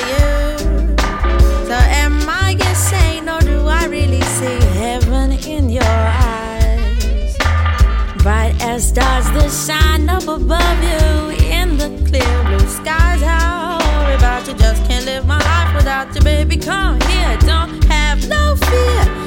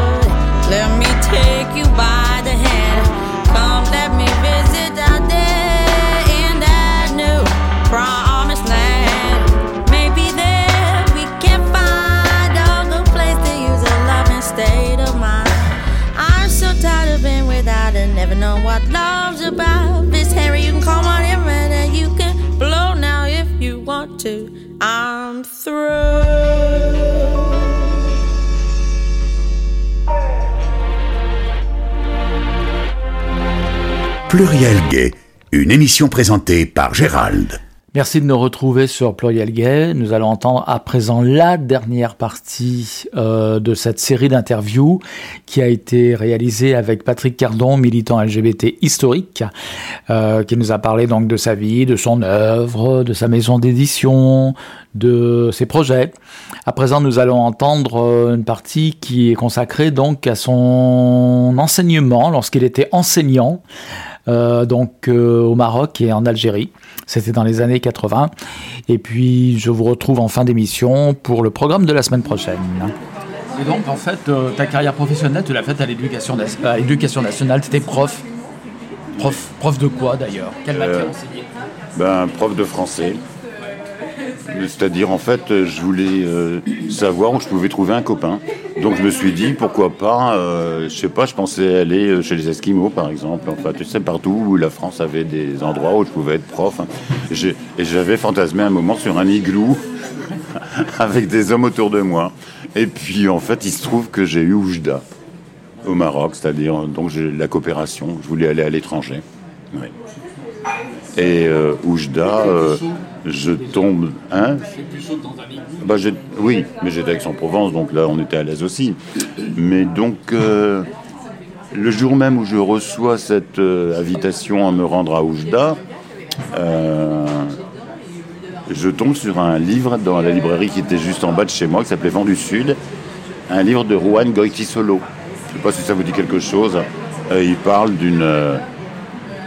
D'une folle qui tombe amoureux d'un militaire moustachu. Enfin, euh, c'était fou de voir ça, quoi. À Oujda, parce que moi, à Oujda, quand j'interrogeais mes amis, ils me disaient Ah bon, tu vas à Oujda, mais ils ont des voitures là-bas. Enfin, pour nous, ça nous paraissait un pays de. de, de sauvages, on va dire, voilà. non équipé, etc. Et donc, euh, ben, donc j'ai passé deux ans là-bas. Et les gens. Mais moi, j'étais un peu protégé par mon statut de français, si tu veux. J'avais un chat et tout le monde l'appelait de mon nom, Cardon. Euh, je- J'espère, je pense qu'il est, j'espère qu'il est mort maintenant parce que ça fait longtemps, mais on l'appelait Cardon parce qu'il était PD. Et donc, j'étais le coopérant PD. Et entre coopérants, ben, il n'y avait pas de problème par rapport à ça. Et par rapport aux autres, ben, comme on était considérés comme des étrangers, ben, on pouvait avoir les mœurs qu'on voulait. Et j'avais, euh, je, je disais aux coopérantes qui étaient là, euh, ben, moi j'ai un bon, j'ai pas de bonne, j'ai un bon. Et elles me disaient en Afrique noire, ça irait, mais ici, ça va être difficile à faire passer. Mais bon, c'était mon amant aussi, et je l'ai revu il n'y a pas tellement de temps. Je lui ai dit euh, des choses. euh, Genre, bon, j'aurais pu te sodomiser, mais il fallait te donner un passeport, c'est ça? Et il était un peu vexé, il me dit, écoute Patrick, tu m'as connu comme quand j'étais pauvre. Et il était fâché. J'étais maladroit. Et mais bon, alors ces deux années-là, ben, j'ai quand même continué à collaborer à Guépier, par exemple. J'ai fait un ou deux articles sur le Maroc, hein. un sur Oujda parce que j'y étais, puis ensuite quand j'étais muté à Agadir, j'en ai fait un sur Agadir aussi. À mes risques et périls. Parce que euh, j'étais abonné, c'est-à-dire Franck Arnal, le directeur de Guépier à ce moment-là, m'envoyait les guépiers par la poste. hein. Et à un moment, je ne les recevais plus. Le facteur m'a dit, vous savez, euh, vous ne pouvez pas recevoir tout ce que vous voulez. Donc, et j'ai entendu aussi que quelqu'un disait, bah, Oujda, le Patrick, il veut faire comme Aix-en-Provence, il n'y arrivera pas. Enfin, j'étais complètement naïf, hein. mais il n'y avait pas les histoires religieuses comme aujourd'hui. C'était plutôt encore une curiosité. Lorsque vous étiez français, je, je pense que même encore aujourd'hui, dans les villages du Maroc, vous êtes touriste, vous êtes français, vous êtes regardé quand même. les enfants, ils courent autour de vous pour dire euh, à leurs parents Oh, il y a un roumi qui arrive, il y a un étranger qui arrive. C'est quand même euh, ce sentiment d'étrangeté, c'est vraiment sympa. Mais c'était quand même plus sympa à Agadir parce qu'il y avait plus de touristes. C'était une ville plus occidentale. J'ai pas profité d'Agadir comme je voulais. parce que j'étais prof. Et que malgré tout, malgré ma flamboyance euh, naturelle, euh, j'essayais d'être plutôt discret. Est-ce que le Maroc a changé euh, des choses dans ta vie, je veux dire, ce séjour au Maroc? Est-ce que ça a eu une, une, une empreinte particulière sur euh, la suite? Bah, ça a duré 4 ans. Et tout de suite après, j'ai fait un livre qui s'appelle mon Le Grand Écart, où tous les garçons s'appellent Ali. Mais moi, j'ai jamais compris ce qui se passe actuellement là, parce qu'il faut le dire, cet, après-midi, il y a une manifestation contre l'islamophobie, euh, qui ressemble un peu, mais d'une manière. euh, enfin, je veux dire, c'est les mêmes racines euh, sur les manifestations qu'organisait SOS. SOS. euh, ça s'appelait comme ça, SOS Racisme bah, Ça me paraît étranger maintenant, cette histoire des SOS Racisme. C'est vrai, c'est les, les appellations sont devenues religieuses, hein, et les pratiques aussi un petit peu. J'ai été euh, traité de raciste par les Flamands Roses à Lille, euh, parce que je leur ai- un ils n'avaient pas euh, trop supporté que j'avais dit euh, si vous voulez acheter mes livres, vous reconnaîtrez la personne qui s'occupe de la vente des livres, il est typé. Je me rappelle même plus avoir dit ça, mais enfin ils m'ont dit que je l'ai dit, donc je veux bien croire. Mais alors donc je leur ai dit mais je comprends pas votre problématique là. Est-ce que je suis un homme ou est-ce que je suis une femme? Ils m'ont dit bon ça on sait pas. Bon et ensuite je leur demande est-ce que je suis blanc ou je suis noir? Et ils me disent bah, évidemment que tu es blanc, sociologiquement blanc. Alors là, j'ai pas compris, donc je les ai traités de fascistes. C'est-à-dire qu'à partir du moment où tu peux plus argumenter, où la logique n'a plus de sens, pour moi, ça, c'est du fascisme. Euh, et c'est pas. Oui, enfin, comment dire Je veux dire, j'ai le droit à choisir ma couleur. Autrement, c'est du délit de faciès. Enfin, bon, je peux, je peux les retourner comme des chaussettes s'il le faut. Mais je veux pas que ce soit de simple rhétorique. Moi, je. Je sais pas comment dire, j'ai toujours vécu avec des arabes, des noirs, des transgenres et. euh, je voyais chacun a ses difficultés on a toujours essayé de les résoudre et, donc euh, je, peux être transgenre on m'a déjà pris pour un transsexuel je ne sais pas pour quelle raison à Reims parce que justement je parlais beaucoup des folles et du transgenre et que les gens ont des a priori par rapport à ça. Après il y a par exemple quelque chose d'assez incroyable je ne sais pas si c'est si je vais pas un peu trop loin là mais euh, comment dire oui, la question de est-ce qu'on est homosexuel ou est-ce qu'on devient homosexuel Alors paraît-il, pour moi j'ai été très surpris d'apprendre ça, ça c'est un nouveau langage, parce que dans les années 70, Foucault disait on ne naît pas gay, on le devient. Et aujourd'hui on dit on, est, on est gay. Mais c'est des histoires de stratégie, ça n'a rien à voir avec euh, l'existence d'une vérité ou de quoi que ce soit. Si vous dites que vous êtes né gay, ça veut dire que c'est pas de votre faute, mais à ce moment-là, les pédophiles non plus. Mais les assassins, enfin un assassin, c'est pas gay, ça tout le monde d'accord. Mais pédophile, oui, ou fétichiste, je ne sais pas quoi. euh, alors pour moi, ça c'est pas, c'est pas une bonne stratégie, mais c'est la tra- stratégie commune d'aujourd'hui. Pour moi, on choisit d'avoir un mode de vie homosexuel. Alors on m'a dit aussi, oui, mais toi Patrick, c'est pas pareil parce que tu es plutôt bisexuel, tu as été déjà en couple avec des femmes, et puis donc euh, tu ne sais pas ce que ça veut dire, la souffrance d'être homosexuel. Mais ça n'a vraiment pas de sens, moi je préfère, je, préfère en rire de la souffrance des homosexuels, parce que moi j'ai certainement souffert, mais j'ai pas envie. Et un jour je parlais de mes souffrances, mais franchement, en en rigolant, quoi. Enfin, ça suffit, on a déjà parlé, le misérabilisme, je crois que ça enfonce les gens dans leur misère plutôt que ça les en sort. Donc à l'é- à l'époque où tu étais au Maroc, c'était à quelle époque d'ailleurs? C'était quelles années ça? En 82, et ça a fini en 87. Donc je vous ai parlé de Oujda, deux années. C'était quand même une région austère du Maroc. C'est un peu c'était un peu comme en France, le nord et le sud en fait. Donc Agadir, je me rappelle, le premier souvenir que j'en ai, c'est un bus où je vois euh, un, un homme noir, mais marocain, et certainement berbère. Donc parce que là, je passais du monde arabe, on va dire, parce que les berbères c'était du côté du Rif, mais aussi du côté d'Agadir. C'est intéressant aussi cette histoire de- d'arabe et de berbères. À l'époque, on on pouvait pas parler des berbères. Les arabes, ils avaient conquis, et puis pour eux, ils étaient à l'origine du monde. Aujourd'hui, c'est complètement différent. Et déjà, moi, j'étais abo- abonné à une encyclopédie berbère. Euh, et donc euh, là, c'était un noir dans un bus. Moi, je suis à l'extérieur, je vois le bus passer, je vois le noir, euh, comment dire, euh, coller ses grosses lèvres à la vitre et il était habillé de rose. Alors j'ai dit, bon, bah, Agadir, c'est ma, ma ville à moi, quoi. C'était vraiment sympa. Et puis bon, ben j'ai, euh, comment dire, à Oujda, j'avais rencontré un ami euh, marocain et qui m'a rejoint ensuite euh, à Agadir. Ça s'est pas très bien passé. Je me suis dit, je me barre d'ici. Et puis je voulais gagner plus et l'Algérie m'ouvrait les bras, on va dire. Et en Algérie, ça s'est passé de manière beaucoup plus différente. hein. C'est-à-dire là, c'était pas le règne de l'argent. C'est là où je me suis dit, il y a d'un côté, vous avez un pays socialiste où l'argent n'était pas très important. Aujourd'hui, ça s'est libéralisé. Et au Maroc, c'était très important. Donc au Maroc, vous aviez beaucoup de pauvres et quelques riches, pas de classe moyenne. Et c'est là où je faisais aussi de la réflexion sur la liberté. C'est là où il y a une classe moyenne. Des petites choses comme ça, des indices. Et puis en Algérie, c'était pas l'argent qui était important, c'était le pouvoir. Et euh, bon, ben là, tout simplement, euh, vers la fin de l'année 87, j'ai été suspendu d'enseignement après un passage à la frontière sans papier. Et sans papier, mais où j'avais été quand même suivi, peut-être par des gens qui étaient algériens et avec qui j'avais fait une soirée. Parce que quand je suis revenu, on m'a dit euh, dans la rue, eh bien, on s'est bien amusé au Maroc. J'ai été suspendu d'enseignement, on m'a jamais dit pourquoi. Et euh, au bout d'un parking, un jeune garçon me traite de PD. Les coopérants entendent ça et me disent Patrick, fais attention. Et je rentre dans mon épicerie où j'achetais les journaux avec un cornet de glace à la main et le patron dit devant tout le monde Vous sucez bien, monsieur Cardon. Là, c'était vraiment sympa. Alors là, je veux dire, au Maroc, c'était des particuliers au Maroc qui me parlaient en allemand en disant je vous le PD, mais quelquefois. Mais là, en Algérie, c'était vraiment institutionnel. Alors mais au Maroc, c'était différent aussi. C'est-à-dire qu'à Agadir, je ne pouvais pas discuter avec mes élèves dans la rue parce que j'étais considéré comme un touriste qui draguait ou qui se faisait draguer par des, par des autochtones. Et donc, j'avais une carte de résidence comme quoi j'étais un citoyen euh, honorable au Maroc. Mais en Algérie, j'étais pas un citoyen honorable du tout.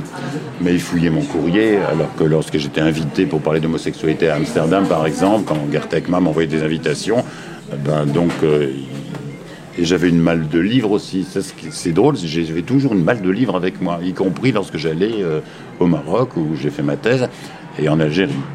Du coup, ces invitations n'arrivaient pas, c'est ça le. Si, si, elles étaient, ouv- ah, elles étaient ouvertes et puis euh, elles, me, parvenaient. Ah si, si, elles me parvenaient. Puis un jour, on m'a dit, par exemple, ah, Monsieur Cardon, vous ne pouvez pas accéder à votre chambre, on est en train de faire des travaux. Euh, pas du tout, ils avaient tout simplement fouillé ma malle de livres. Après, il y a plein d'autres anecdotes sexuelles, mais ça, on peut pas.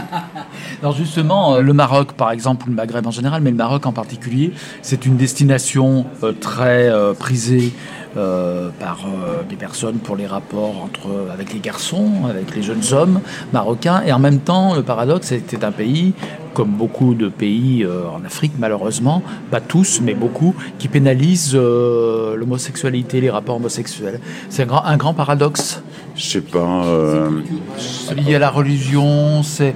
Parce que toi, tu as, le côté un petit peu vivons heureux, vivons cachés, c'est un peu ça euh, au Maroc. Euh, L'homosexualité est en plus euh, quelque chose de... Il y a des stratégies de dissimulation, en fait.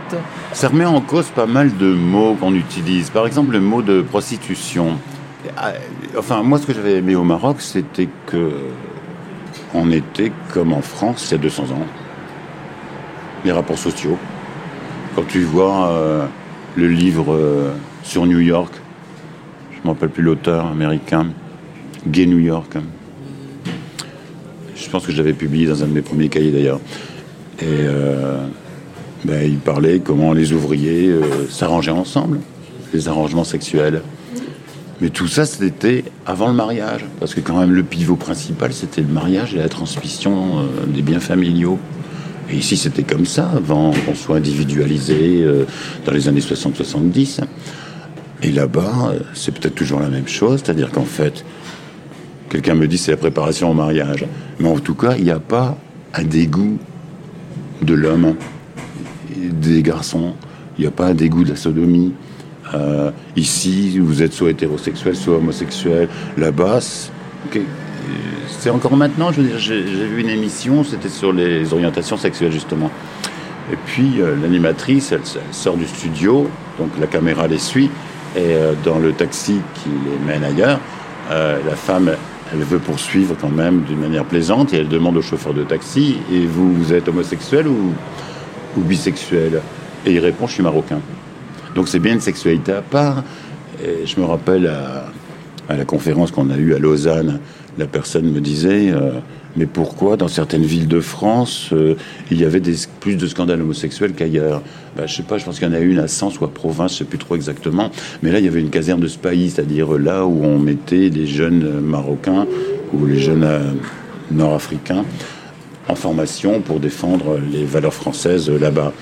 Eh Ben, eux, ils étaient habitués à aller avec des garçons avant de se marier, donc c'était normal qu'il y ait eu plus d'affaires homosexuelles et qu'on mettait sur le dos des Arabes. Mais c'était pas du tout du racisme, c'était la, vérité que, euh, que beau. Enfin, je pense que j'ai écrit à un moment que les Arabes ont, ont beaucoup, ont été nombreux à révéler l'homosexualité à des Français.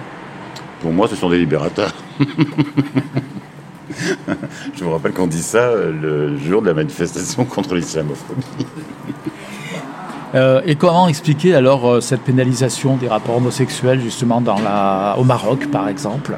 Parce qu'il y a une loi, une loi à laquelle il faut obéir, c'est l'apparence et la réputation. C'est celle qu'a eu moi. Ma mère, mon père s'ennuyait tellement à un moment donné, à la fin de sa vie, parce qu'il avait fermé son commerce, et lui, c'est un, peu ben, par rapport à ma vie aussi, c'est-à-dire, il a passé sa vie comme patron de bar, et donc à, à ne pas savoir ce qu'était le privé et le public, il s'engueulait devant tout le monde. Les gens venaient entendre mes parents s'engueuler. Et puis, euh, moi, je leur disais, bah, pourquoi je ne fais pas un centre de documentation dans le commerce de mon père? Et mon père y était favorable. C'est fou, ça. Un centre de documentation PD à Tourcoing. Voilà. Lui, parce qu'il voulait simplement rencontrer des gens, il n'avait rien à foutre, c'était PD ou non. euh. Mon père avait été militaire deux ans à Rabat aussi. Chauffeur du colonel. Et, euh, et alors, c'est ma mère qui disait Mais qu'est-ce que vont dire les voisins? Alors que ma mère se disait hyper moderne, etc. Mais qu'est-ce que vont dire les voisins? Et donc, c'est pas une histoire de paradoxe. C'est-à-dire, vous avez plusieurs couches dans la représentation. Vous devez être marié et avoir des enfants. Et maintenant, ce que vous faites dans les vestiaires, comme on dit pour les sportifs, on s'en fout. Tandis que maintenant, non, vous êtes né homosexuel, vous allez mourir homosexuel, vous allez vivre de manière homosexuelle. Vraiment, c'est complètement liberticide. Je vais paraître réac, machin. Et euh, oui, enfin, moi, je... alors pourquoi Est-ce que c'est un paradoxe?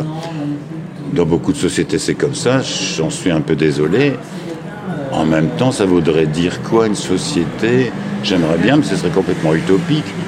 Et ça existe un petit peu, c'est-à-dire pas une société où on protège certaines catégories de population, mais c'est vrai que si on avait un gouvernement un peu à la belge, un peu comme les pays du Nord, un peu comme en Angleterre, où on dit on défend toutes les minorités, les gens euh, peuvent croire et on les protégera, et ceux qui ne croient pas, on les protégera également.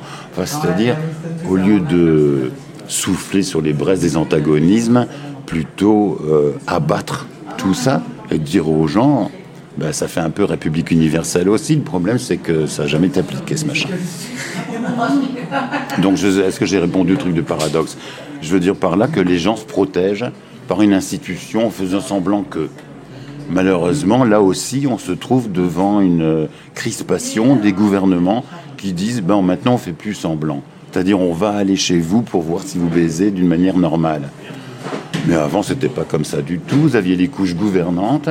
Mais c'est aussi, c'est un rapport peut-être avec la démocratie. Un jour, je dis à quelqu'un, euh, ben oui, mais maintenant, vous voyez, c'est beaucoup moins facile d'avoir des rapports homosexuels au Maroc. C'est toujours, soit c'est toujours payant, soit c'est toujours, enfin, il y a une espèce de culpabilité généralisée.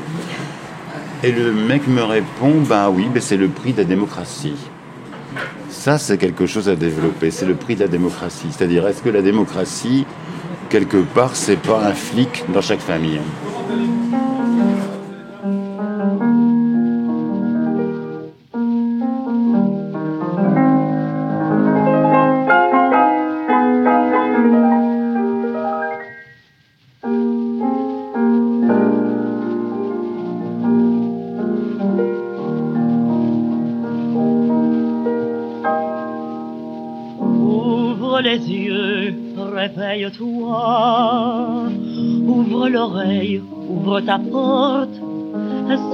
L'amour qui sonne et c'est moi qui te l'apporte. Ouvre Ouvre la fenêtre à tes seins.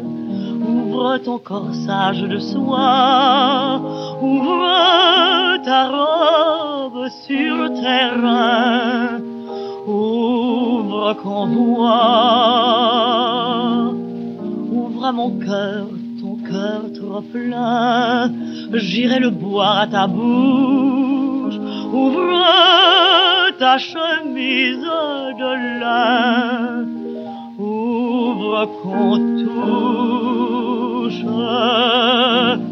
Ouvre les plis de tes rideaux. Ouvre ton lit que je t'y traîne. Il va s'échauffer sous ton dos. Ouvre la reine. Ouvre tes bras pour m'enlacer. Ouvre tes seins que je m'y pose. Ouvre au fureur de mon baiser ta lèvre rose. Ouvre tes jambes, prends mes flancs dans ces rondeurs blanches et lisses. Ouvre tes deux genoux tremblants. Ouvre tes cuisses. Ouvre tout ce qu'on peut ouvrir dans les chauds trésors de ton ventre. J'inonderai sans me tarir l'abîme où j'entre.